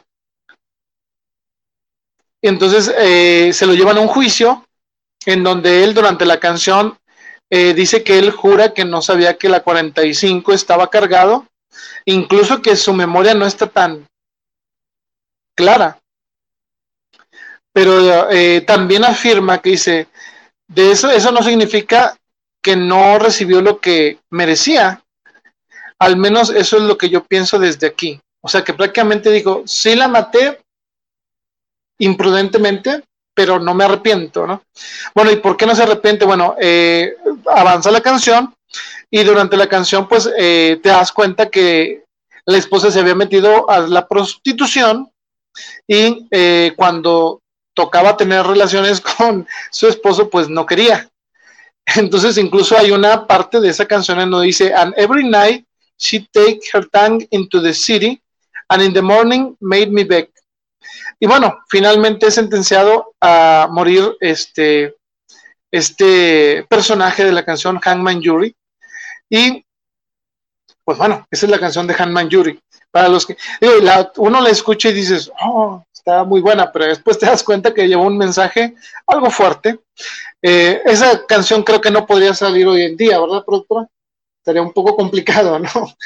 Porque, bueno, no lo tomarían como una canción, lo tomarían como que, miran, es lo que tienes que hacer, como ahora todo se toma, quién sabe por qué. Pero bueno, Angel, la canción de Angel, para cambiar un poco de tema ahora más tierno, ¿no? Este, la de Angel es una de esas canciones que eh, pues sería, digamos que por mucho tiempo uno de, las, de los grandes éxitos, incluso el mayor en cuanto a puntaje, porque llegó al número 3 de en las listas, pero vendría con un poco de problema. Eh, incluso Tom Hamilton este, mostraba preocupación cuando le estaban grabando y muchos de la banda porque decían, esta canción está demasiado balada. o sea, estamos hablando de un Aerosmith no eh, el de las baladas de los 90. Estamos hablando de un Aerosmith que venía de los 70, que era más rock. Incluso mucha gente cuando vino aquí a Monterrey, que después voy a hablar sobre eso, este, iba con la esperanza de que Aerosmith cantara todas las baladas de los videos. No, Aerosmith es un grupo de rock. Que ellos sacaban baladas para que la gente comprara sus discos era otra cosa. es negocio, como bien dicen. Entonces, Fíjense, ahí va. Esto es lo que, eh, lo que se sabe de, esto. Em, ok, fíjense. Esta canción de Angel, los que le estaban escuchando decían, esto no parece nada, no se parece nada a Aerosmith. Este, es una canción, pues, sin humor, sin sarcasmo, digamos, sin doble sentido, eh, sin juego de palabras, eh, y aparte todavía con eh, el Steven Tyler rogándole a alguien que llegara y lo salvara esta noche.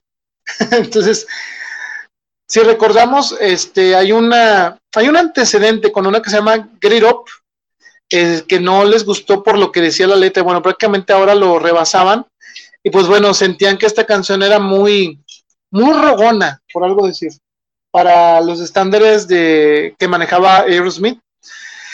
Y bueno, eh, Tyler, Steven Tyler sabía que era, que sí les podía afectar y este, y no le gustaba, o sea, no le gustaba la canción. Incluso eh, John Kalotner explicó eh, en su biografía sobre esta canción que algún día Steven Tyler le dijo que había arruinado su carrera por haberlo hecho escribir Angel con Desmond Child. Así de ese tamaño era el descontento de Steven Tyler al escribir eh, Angel. Así que si su favorita es Angel, pues eh, a Steven Tyler no le cae muy bien esa canción. Y pues bueno, con eso cerramos eh, el disco de Permanent Vacation y pues nos vamos rápidamente al otro álbum que es el último de esta noche. Espero que hayan disfrutado el especial. Ya nos estamos casi despidiendo porque el otro viene siendo el de Pump. Pero antes de eso, les recuerdo, síganos en nuestras redes sociales, a la maestra Alejandra Romo, al maestro David Martínez, ahí los vamos a estar viendo en, desde la estación. Gracias por su apoyo y por todo. Eh, y bueno, ¿qué más? Vamos al pump antes de que se nos haga más tarde. Y les recuerdo, pues ya llevamos una hora con 52 minutos. Gracias por aguantar acá, gracias a los fans de Aerosmith, a los verdaderos fans de Aerosmith que nos están siguiendo. Pues bueno, saben que el que sigue es una joya. Hasta la productora sabe que es una joya. ¿Y por qué es una joya? Pues nada más vean la portada. ¿Qué más puedes hacer? Es la portada perfecta para un disco de Aerosmith. ¿no? Bueno, esa portada de Pump, este, incluso a Steven Tyler le pareció que era demasiado explícita. Pero bueno, pues eh, avísenle a Steven Tyler que son Aerosmith, ¿no? Como que le había pegado mucho la canción de Angel después de cantarla tantas veces. Entonces, eh, en diciembre de 1988, eh, Aerosmith eh, se este, va a, una, a un lugar que se llama, bueno, Rick Tinori Productions en Coasel, Massachusetts. Cohasset, Massachusetts. Y empiezan a, este, a ensayar algunas canciones y a componerles, ahí empezar, eh, como dicen, pues ya es la hora de empezar a componer. Y este, pues a donde los llevaron estaban muy eh, aislados de todo. Digo, ya los conocían, ¿verdad? Dicen, vamos a evitar que estos camaradas empiecen a hacer otras cosas. Y bueno, este, allá escribieron 19 canciones y de esas 19 canciones eh, hicieron dos listas, una lista en donde ellos ponían las que consideraban eh, que podían ser éxitos. Sí, andaban, ya andaban elevados. Dice, no, pues sí, sí nos salió otro chido. Y eh, otra lista B, en donde ellos consideraban canciones que todavía les faltaba. Entonces, fíjense, si ustedes ven el Making of Pump, este, yo se lo recomiendo mucho, o sea, está muy divertido para los que son fans de la banda y para los que no son fans de la banda, pues te das cuenta de cómo trabajan eh, ciertos artistas. Eh, y bueno, ¿cuáles estaban eh, en, esa lista? Bueno, algunas que se pueden mencionar estaba Loving an Elevator y What It Takes. Y algunas de las que estaban por terminarse era Voodoo Medicine Man. Y bueno, ahorita vamos a hablar sobre, sobre esas. Algunas de las canciones eh, que se propusieron o que tenía candidatearon para que las incluyera el álbum, pero que nunca han sido, eh, digamos, bueno, algunas de ellas no han sido incluidas en, en nada, pues ahí les va, para los que andan buscándolas. Una se llamaba Girls Got Something. Is Anybody Out There? sí, prácticamente dice Anybody Out There, probablemente eh, Guilty Kill, eh, Rubber Bandit, Sniffing y una que muchos conocen que se llama Sedona Sunrise. Sedona Sunrise salió eh, después en, ah, no me acuerdo en cuál álbum salió, creo que Oh Yeah, sí, en una colección salió, pero eso lo hablaremos más adelante. Pero en ese entonces todas esas fueron consideradas y algunas tenían cambiado los títulos. Por ejemplo, la de Voodoo Medicine Man se llamaba eh, Buried Alive y este también le habían puesto News for You Baby. Entonces, estas canciones que estuvieron trabajando, eh, la gente que eh, pasó el dato, pues dice que estuvieron viendo algunas imágenes del Making of Pom y vienen ahí en el, en el pizarrón donde vienen las dos listas. Eh, finalmente, en enero del 89, la banda regresaría a Vancouver en, una, este, en un lugar que tenía Fairbairn, que se llama Little Mountain Sound, en donde él produjo eh, el Slippery When Wet de John Bon Jovi. Bueno, ahí no era John Bon Jovi, perdón, de Bon Jovi nada más, de la banda. Y el de New Jersey. Y Steven Tyler eh, dicen que iba muy enojado y que en ese entonces dijo, yo ni siquiera escucho a Bon Jovi. Así. Así que él no esperaba que eh, llegar y decir, ay, vamos a tener un gran álbum porque este camarada trabajaba con Bon Jovi. Pero en ese entonces Bon Jovi ya empezaba a dar muestras de su grandeza también.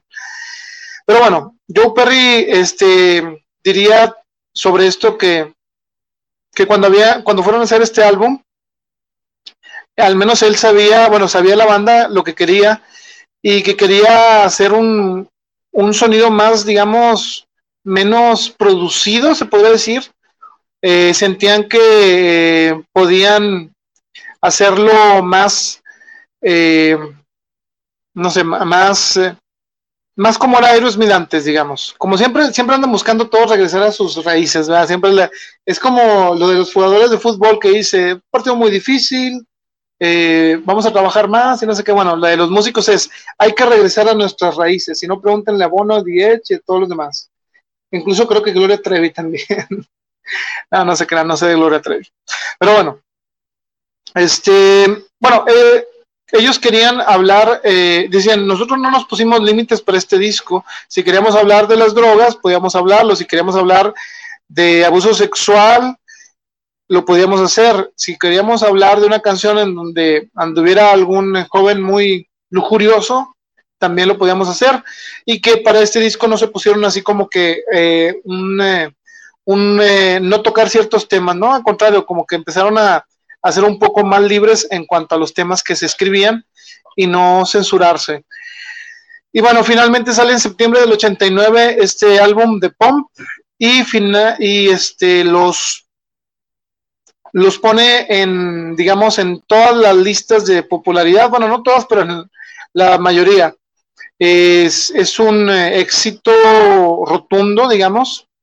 Eh, MTV los pone todos los videos este, porque todos los que sacaron de este álbum fueron éxitos. Las eh, músicas bueno, las revistas especializadas en música les dieron unas grandes calificaciones.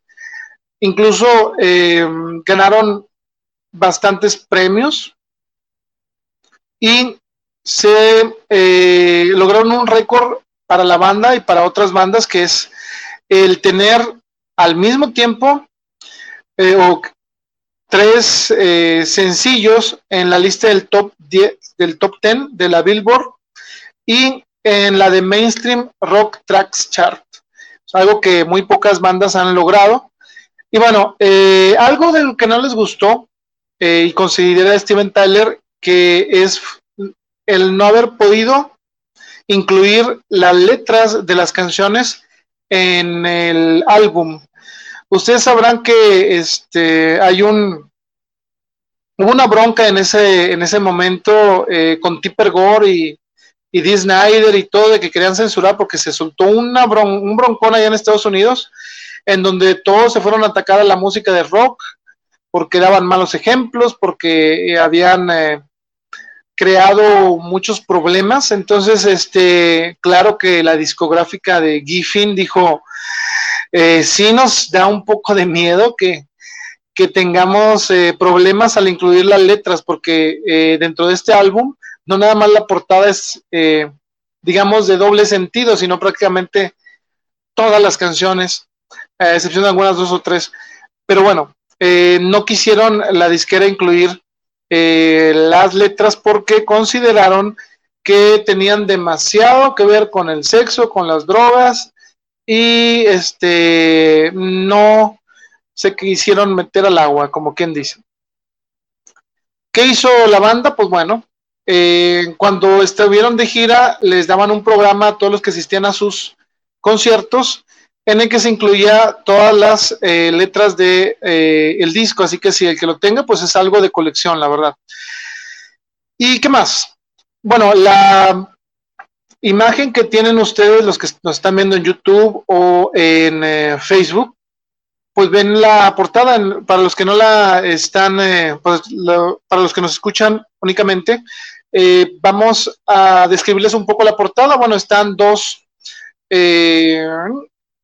camionetas.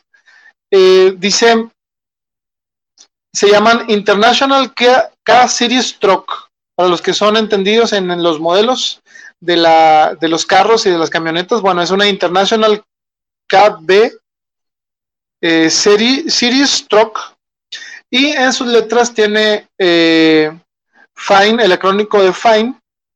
Y este, bueno, pues están simulando como que están eh, teniendo relaciones sexuales, ¿verdad? Pero, eh, bueno, afortunadamente no les, no, bueno, yo vi un, eh, no me acuerdo si fue en el Making of Pump o en otro, o en el Big Ones You Can Look At, en el video, en donde sí, Steven Tyler no le pareció una buena idea poner esa portada, y este, y a las demás bandas sí. Entonces, fíjense, si ustedes quieren saber más de cómo se grabó este disco, pueden recurrir, a lo mejor está en YouTube, lo podrán encontrar, o no sé en dónde lo pueden encontrar, pero eh, como les mencionaba, hay un documental que se llama The Making of Bomb, salió en DVD y en VHS, y hay otro que para mí me parece uno de los mejores porque trae los videos y trae uno de Fine muy bueno, lo recomiendo verlo. Eh, se llama Things That Go Pump in the Night.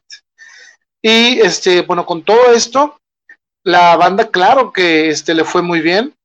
Y encontraron eh, que, que habían hecho prácticamente, ahora sí, un gran disco después del anterior y ya se mostraba un crecimiento musical y artístico, pues en toda la extensión de la palabra.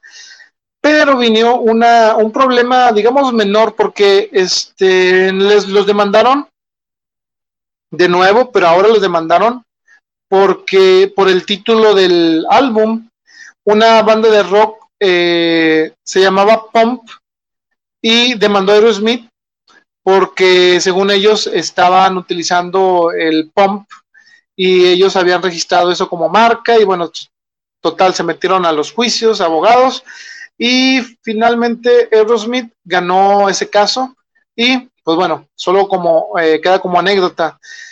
¿Qué incluía este álbum? Que es el último que vamos a ver el día de hoy.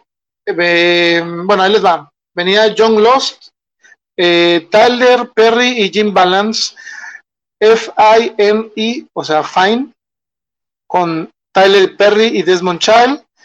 Eh, Going Down, Loving an Elevator, Tyler Perry, Monkey on My Back, Tyler y Perry. Water Song, más la de James Goragon, Tyler y Tom Hamilton. ¿Eh? el Dulcimer Stomp y The Other Side lo escribieron eh, Tyler, Balance, Brian Holland, eh, Lamont Dossier y Eddie Holland. Hay unos que están aquí extras y ahorita les voy a decir por qué. Porque fue otra, ese The Other Side fue también una canción que este, tuvo una demanda y al ratito les digo por qué. ¿Qué otra canción viene ahí? My Girl de Tyler y Perry, Don't Get Mad, Get Even, Tyler y Perry, Hoodoo Voodoo, Medicine Man, Tyler y Brad Whitford, What It Tyler Perry y Desmond Child. en una versión de este eh, disco aparece un eh, track escondido eh, compuesto por Randy Rain Rouge y en la edición japonesa, que por cierto la productora se quejó bastante, esas imágenes que les estoy llevando son gracias a la productora que se tardó como unas tres horas en mandármelos porque decían, no, esta no, esta no. Pero bueno, es este, espero que les estén gustando.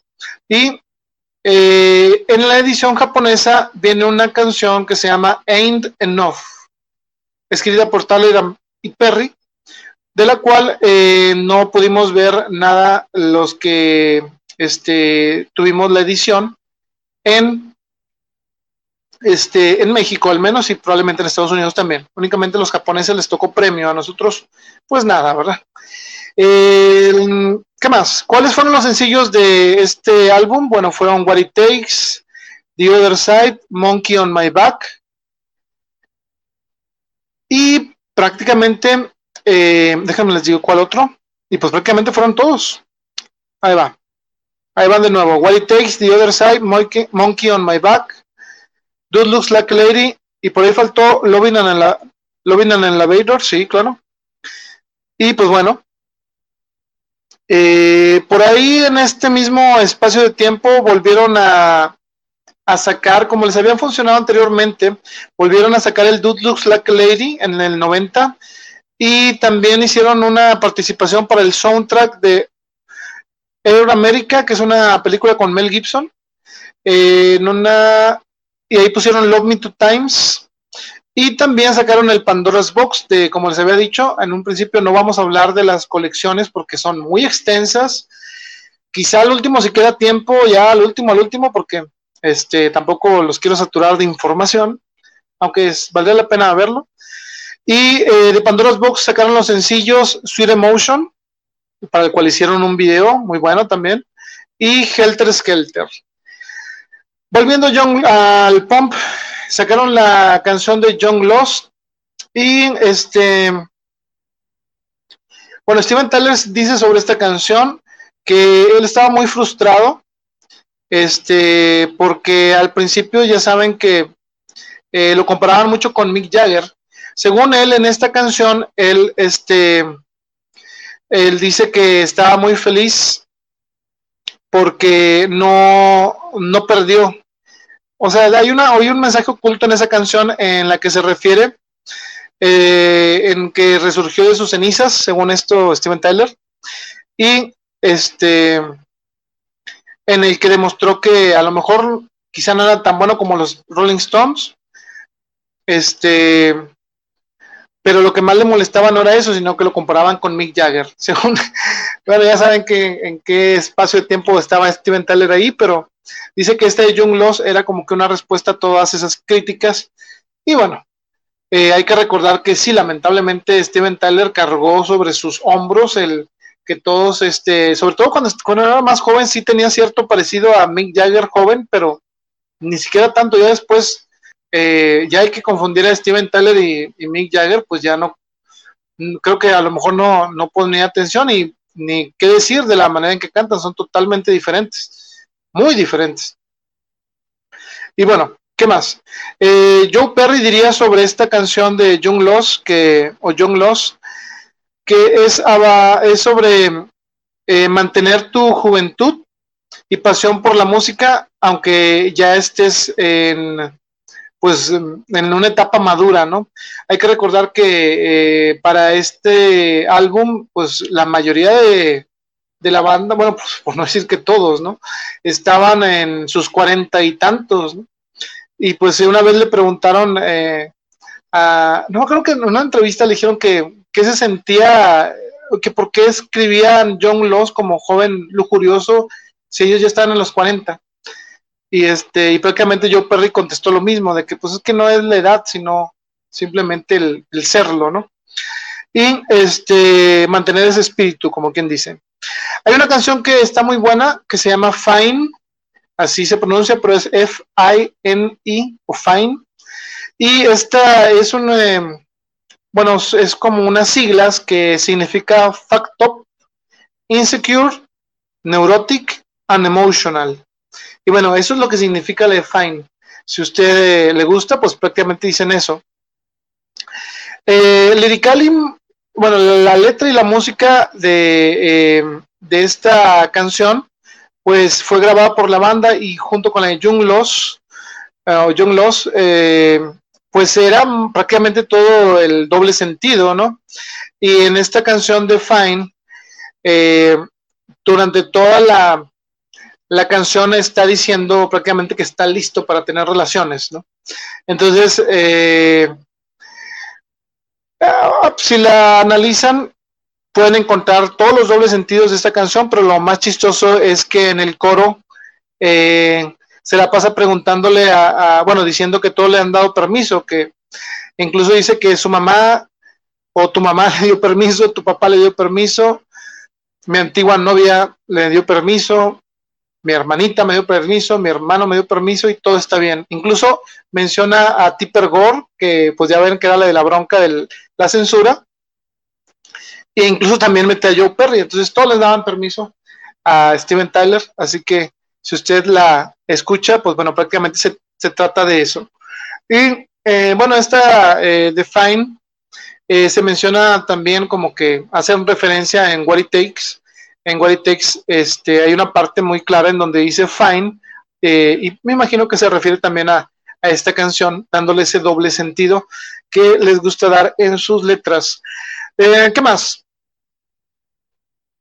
Mm, ah, bueno, Pump eh, no se iba a llamar Pump, incluso este, una de las eh, de la de los títulos que pudo quedarse el de Fine, pero John Kalotner les dijo que no, porque cuando dijo pues Fine se oye bien, pero cuando le explicaron qué significaba Fine, dijo de ninguna manera, no vamos a ponerle Fine ya escuché la canción, ya sé lo que significa, no gracias, hay que buscarle otro nombre. Y bueno, eso, eso este, quedó pues fine. Bueno, creo que como dice la canción, todos le dieron permiso, pero John Kalotner no. Entonces, este, Steven Tyler, ¿qué ha dicho sobre esta canción? Bueno, en, para que entiendan en inglés, dijo que es such a good fucking song. Y bueno, entonces, este, eh, ¿Qué otra hipótesis hay sobre esta canción? Bueno, que se puede también hacer una asociación de palabras o como que en tipo de burla por el Alcohólicos Anónimos, que es doble A, A punto A punto, y los neuróticos anónimos. Pero bueno, estos programas utilizan esas, esos, esas siglas para, no las de Fine, sino las de ellos mismos para referirse a, a esto sin que suene, eh, eh, digamos, una agresión. Por ejemplo, no es lo mismo que digas yo estoy en doble A a decir yo soy alcohólico anónimo. suena como que eh, como que te pueden juzgar, ¿no? Entonces, este, bueno, eso también, eh, por eso dices, no, yo estoy fine. Entonces, ya dices qué significa fine y dices, no, pues suerte con eso. Bueno, Janie's Goragon, Janie's Goragon, que viene en el POM también, eh, fue la que finalmente les daría un Grammy como eh, mejor, eh, mejor interpretación de rock. Y también, ¿qué más? Ah, bueno, aquí está, de grupo también. Y el video, este, el video de Jenny's Goragon, para todos los que son fans de nuevo del cine. Fíjense que Aerosmith tiene mucho que ver con el cine. Eh, ha prestado mucho de sus canciones al cine y ha hecho muchas colaboraciones, pero esta creo que es una de las más importantes y que la verdad casi no muchos conocen. Eh, este álbum eh, de Pump cuenta con este sencillo de Janis Goragon y este video lo dirigió David Fincher. Si usted no sabe quién es David Fincher, bueno, probablemente lo conozca si vio la película Zodiaco, Seven, el Club de la Pelea o Fight Club, The Game, muy buena película con Michael Douglas, Gone Gear, y si es fan de Netflix y vio Mindhunters, bueno, es el director de Mindhunters, y también había dirigido los videos de Freedom, de George Michael, Freedom 90, ¿va? Eh, Vogue de Madonna y uno de Michael Jackson, creo que era el Juicio. Pero bueno, David Fincher eh, dirigiría este eh, video en donde muestra a Janice eh, siendo abusada por su papá y después obteniendo una, una venganza mediante un disparo en la cabeza hacia el papá y pues bueno, huyendo de su casa. Este, esta, eso fue interpretado por los actores Nicholas Guest y Leslie Ann Warren y la que interpreta a Janie se llama Christine Datilo. Y bueno, eso es sobre el video, pero sobre la canción dice que Steven Tyler que a él se le ocurrió el título y la melodía antes eh, que todo lo demás. Él quería hacer una eh, canción, pero le había llevado hasta nueve meses y no podía acabarla. Entonces estaba allí este, leyendo el Newsweek, según comenta él, un artículo de Newsweek, en donde mencionaban eh, cuántas personas habían sido eh, víctimas de, de, disparos de arma, ¿no? De arma de fuego. Y pues sí, le, le espantó el saber, saber que eran demasiadas, ¿no? Y bueno, pues imagínense en ese entonces, ahora cuántas eran. Pero bueno, él quiso conectar el, el tema con otro y este pensó en el abuso sexual, incesto y todo esto que sufren los niños.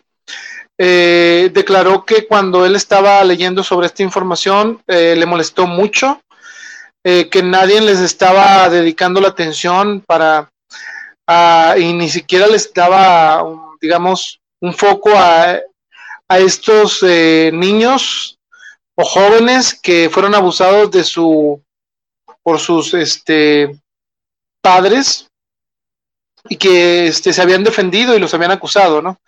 Entonces, este, se le ocurrió escribir Janice Goragón y eh, bueno, eso es lo que, lo que se comenta, incluso eh, le hicieron cambiar la letra porque John Kalodner de nuevo dijo, es que no, no puedes poner que eh, este, había una frase que dice, he raped a little bitty baby, que era muy fuerte para ese entonces, que significa que él había violado a un pequeño bebé, entonces lo cambiaron eh, porque él había molestado a un pequeño bebé, porque ya saben que todo es cuestión de palabras y en la radio en ese entonces a como estaban, eh, él dijo, no, pues es que si la pones eh, como violación, pues di que lo había molestado.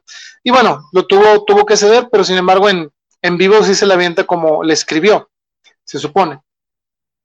Y bueno, esa es la historia de, este de Steven Tyler escribiendo eh, Goragón. Incluso tiene una asociación, eh, no, no me acuerdo cómo se bueno, se llama Janice Fund, en donde ayuda a, a personas que han sido abusadas sexualmente y este y por ahí les voy a poner la información probablemente la, eh, la próxima vez que nos escuchemos me la traigo para acá eh, pero se llama Janice Fund que es este, liderada por Steven Tyler. Este, gracias a esta canción, pues bueno, eh, qué bien que se usa para, para favorecer a todas estas personas que lamentablemente sufrieron abusos eh, sexuales, pues por parte de las personas menos esperadas que son sus padres, ¿no? Y bueno, Loving and Elevator, ya nos estamos acercando casi al final. Loving and Elevator es eh, una canción que se convirtió en, en la primera canción de Aerosmith de llegar al número uno en los mainstream rock tracks para los que llevan ahí las cuentas de los eh, éxitos. Pues bueno, dice eh, Steven Tyler, me encontré con una, una, historia algo curiosa.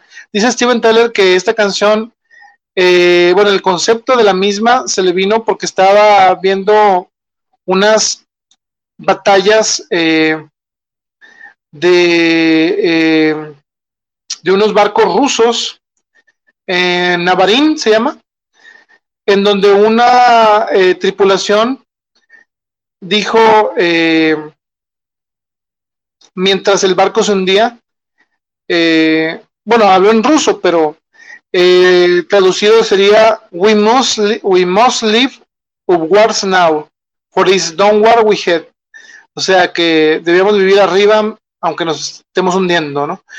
Eh, entonces, eh, Taylor dice que nada más por esa frase se le vino eh, la canción y lo conjugó con algo que le había pasado, según Steven Tyler, digo, no lo ponemos en tela de duda, pero que había experimentado lo mismo que pasa en el video con una mujer, digamos, señorita, no sé, en donde estaban pues teniendo relaciones y se abrió el, eh, ¿cómo se llama?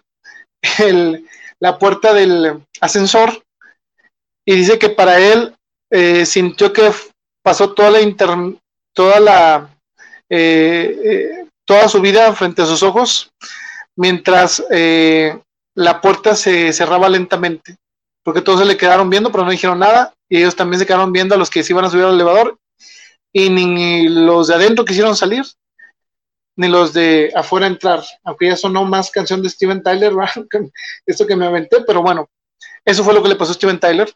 Así que, bueno, cuidado si andan en un ascensor, para que les quede de este, experiencia. Bueno, y acuérdense que en ese entonces no había tantas cámaras, ahora eh, no, no falta que salga el Lady Ascensor, así que, o el Lord Ascensor, así que cuídense, compañeros.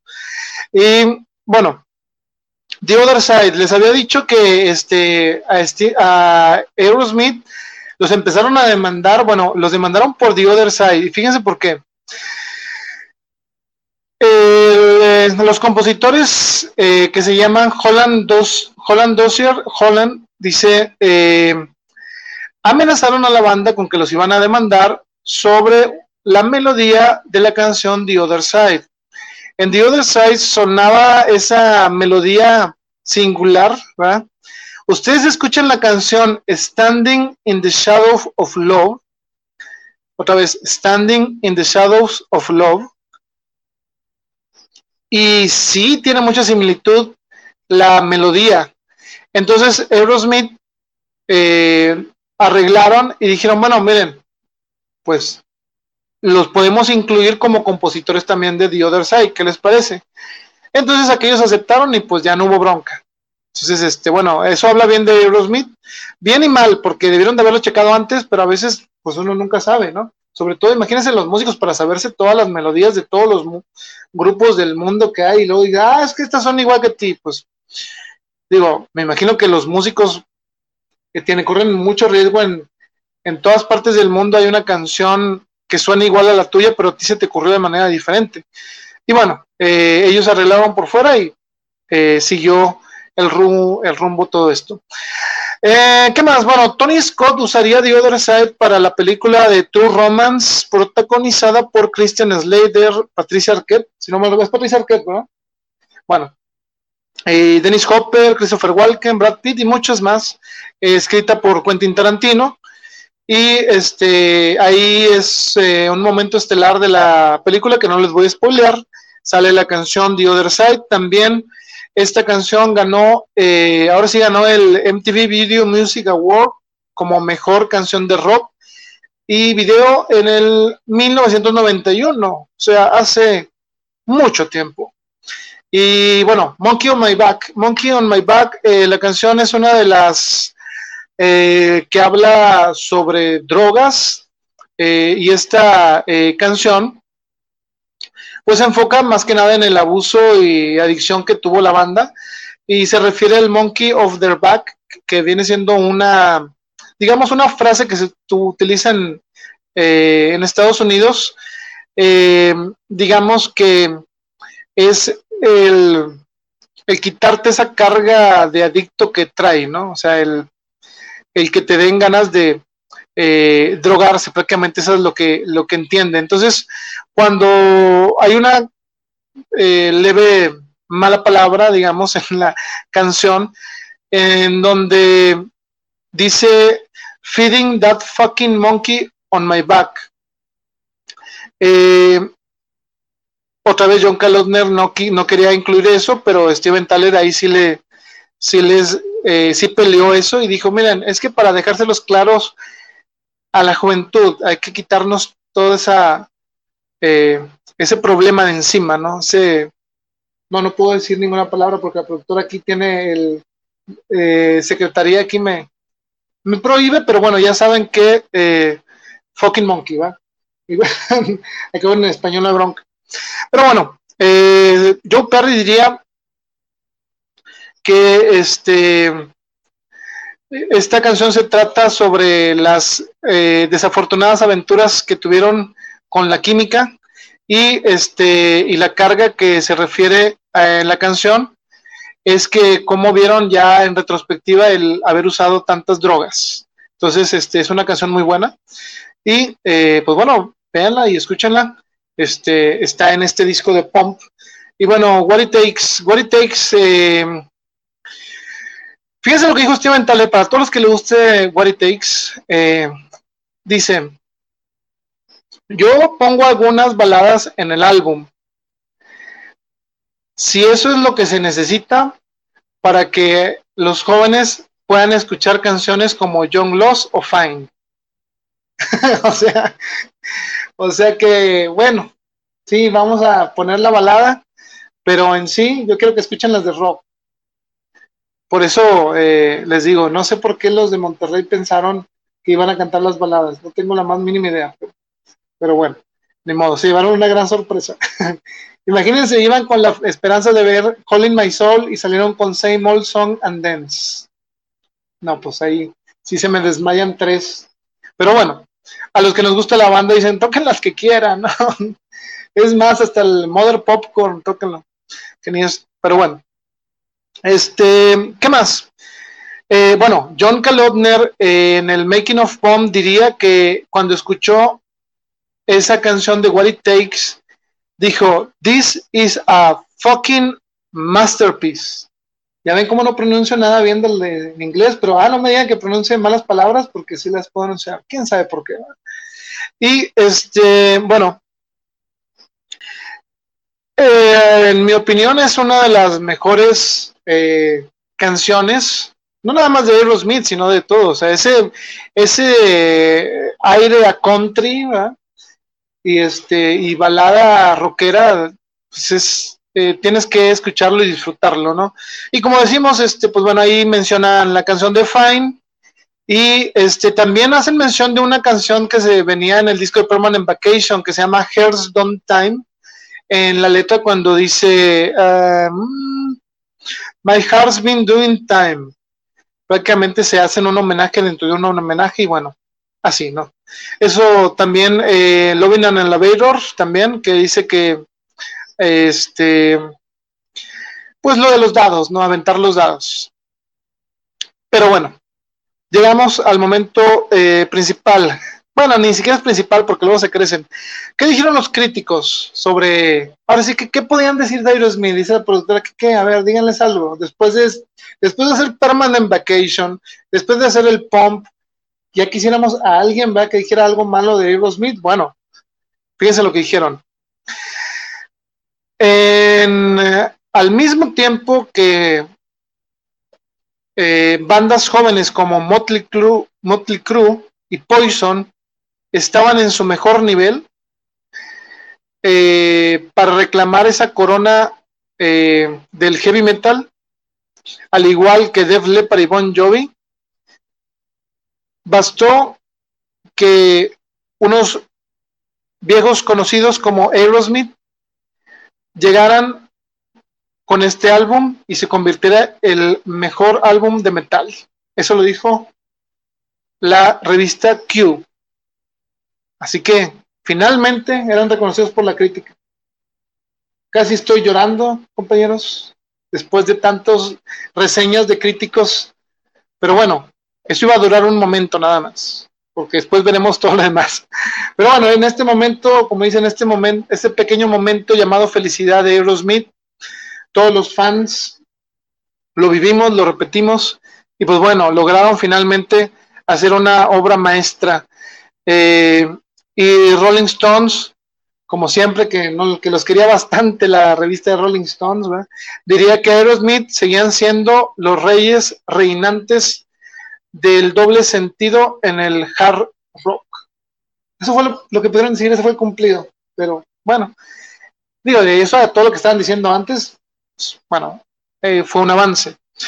Y bueno, ya para terminar, la banda eh, haría una gira de 12 meses en el Pump Tour, Pump Tour, perdón, que duraría desde 1990, eh, pues bueno, hasta aproximadamente el 91.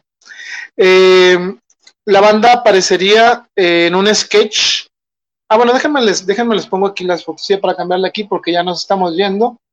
Espero que les haya gustado, espero que hayan compartido, que se hayan divertido escuchando aquí toda la historia, esta etapa de la banda. Bueno, ahí les va, miren, eh, hicieron un sketch con estos amigos. Bueno, ahí, esta es una foto de la película, pero bueno, Wayne's World en los 1990 era un sketch de Saturday Night Live con Dana Carvey y Mike Myers. Y bueno, este, en ese sketch que hicieron, eh, estar, eh, pues la banda empieza a hablar sobre la caída del comunismo, la Unión Soviética, y pues bueno, este, si ustedes quieren ver algo interesante, véanlo, pongan el sketch de Saturday Night Live, vimos cómo Tom Hamilton y Steven Tyler hablan sobre los beneficios del proletariado y el comunismo, y bueno, están ahí intercalados en un debate muy bueno, ¿sí? Parece debate de, de los de ahora del, de la hora de opinar por falta de dar una mejor referencia. Pero bueno, este, ¿qué más? Bueno, en esa ocasión se aventaron Janie's Got a Gun y Monkey on My Back. Creo que tenemos algo de eso en Desde la Estación, así que cuando acabemos este especial, si quieres escuchar música de la banda, ya no platicada, pues puede entrar Desde la Estación y ver todos los videos que llevamos de Aerosmith, ahí vienen todos. Créanme que si es fan de la banda, visiten www.facebook.com eh, diagonal desde la estación. Van a encontrar contenido seleccionado de un fan de Aerosmith, que soy yo. La productora es fan de YouTube, pero bueno, como dijo Cool Hogan, cada quien sus gustos. Este, pero bueno, eh, hay material seleccionado, así que eh, aprovechenlo. Y bueno, ¿qué más? esta banda de Aerosmith también tuvo su participación como muchas grandes bandas en lo que viene siendo el Unplug. Si ustedes no han visto el Unplug, deberían de verlo, es muy bueno. Eh, yo siento que les faltaron las baladas, nada, no se crean, no les faltó nada. Es rock, es blues, es eh, sin guitarras eléctricas, es un plug cuando MTV hacía música. Ahora sí voy a soltar el llanto porque ya no hace o rara vez así, para no, no pegarles tanto. ¿verdad? Eh, entonces hicieron esto del Unplug y también eh, aparecieron em, en el MTV Unplug, como les habíamos comentado, lo pueden encontrar probablemente en YouTube. Al rato subiremos, algo de esto también. ¿Y qué más? Em, fueron incluidos en Los Simpson, en el de Llamarada Mou, aquí en México se llama así.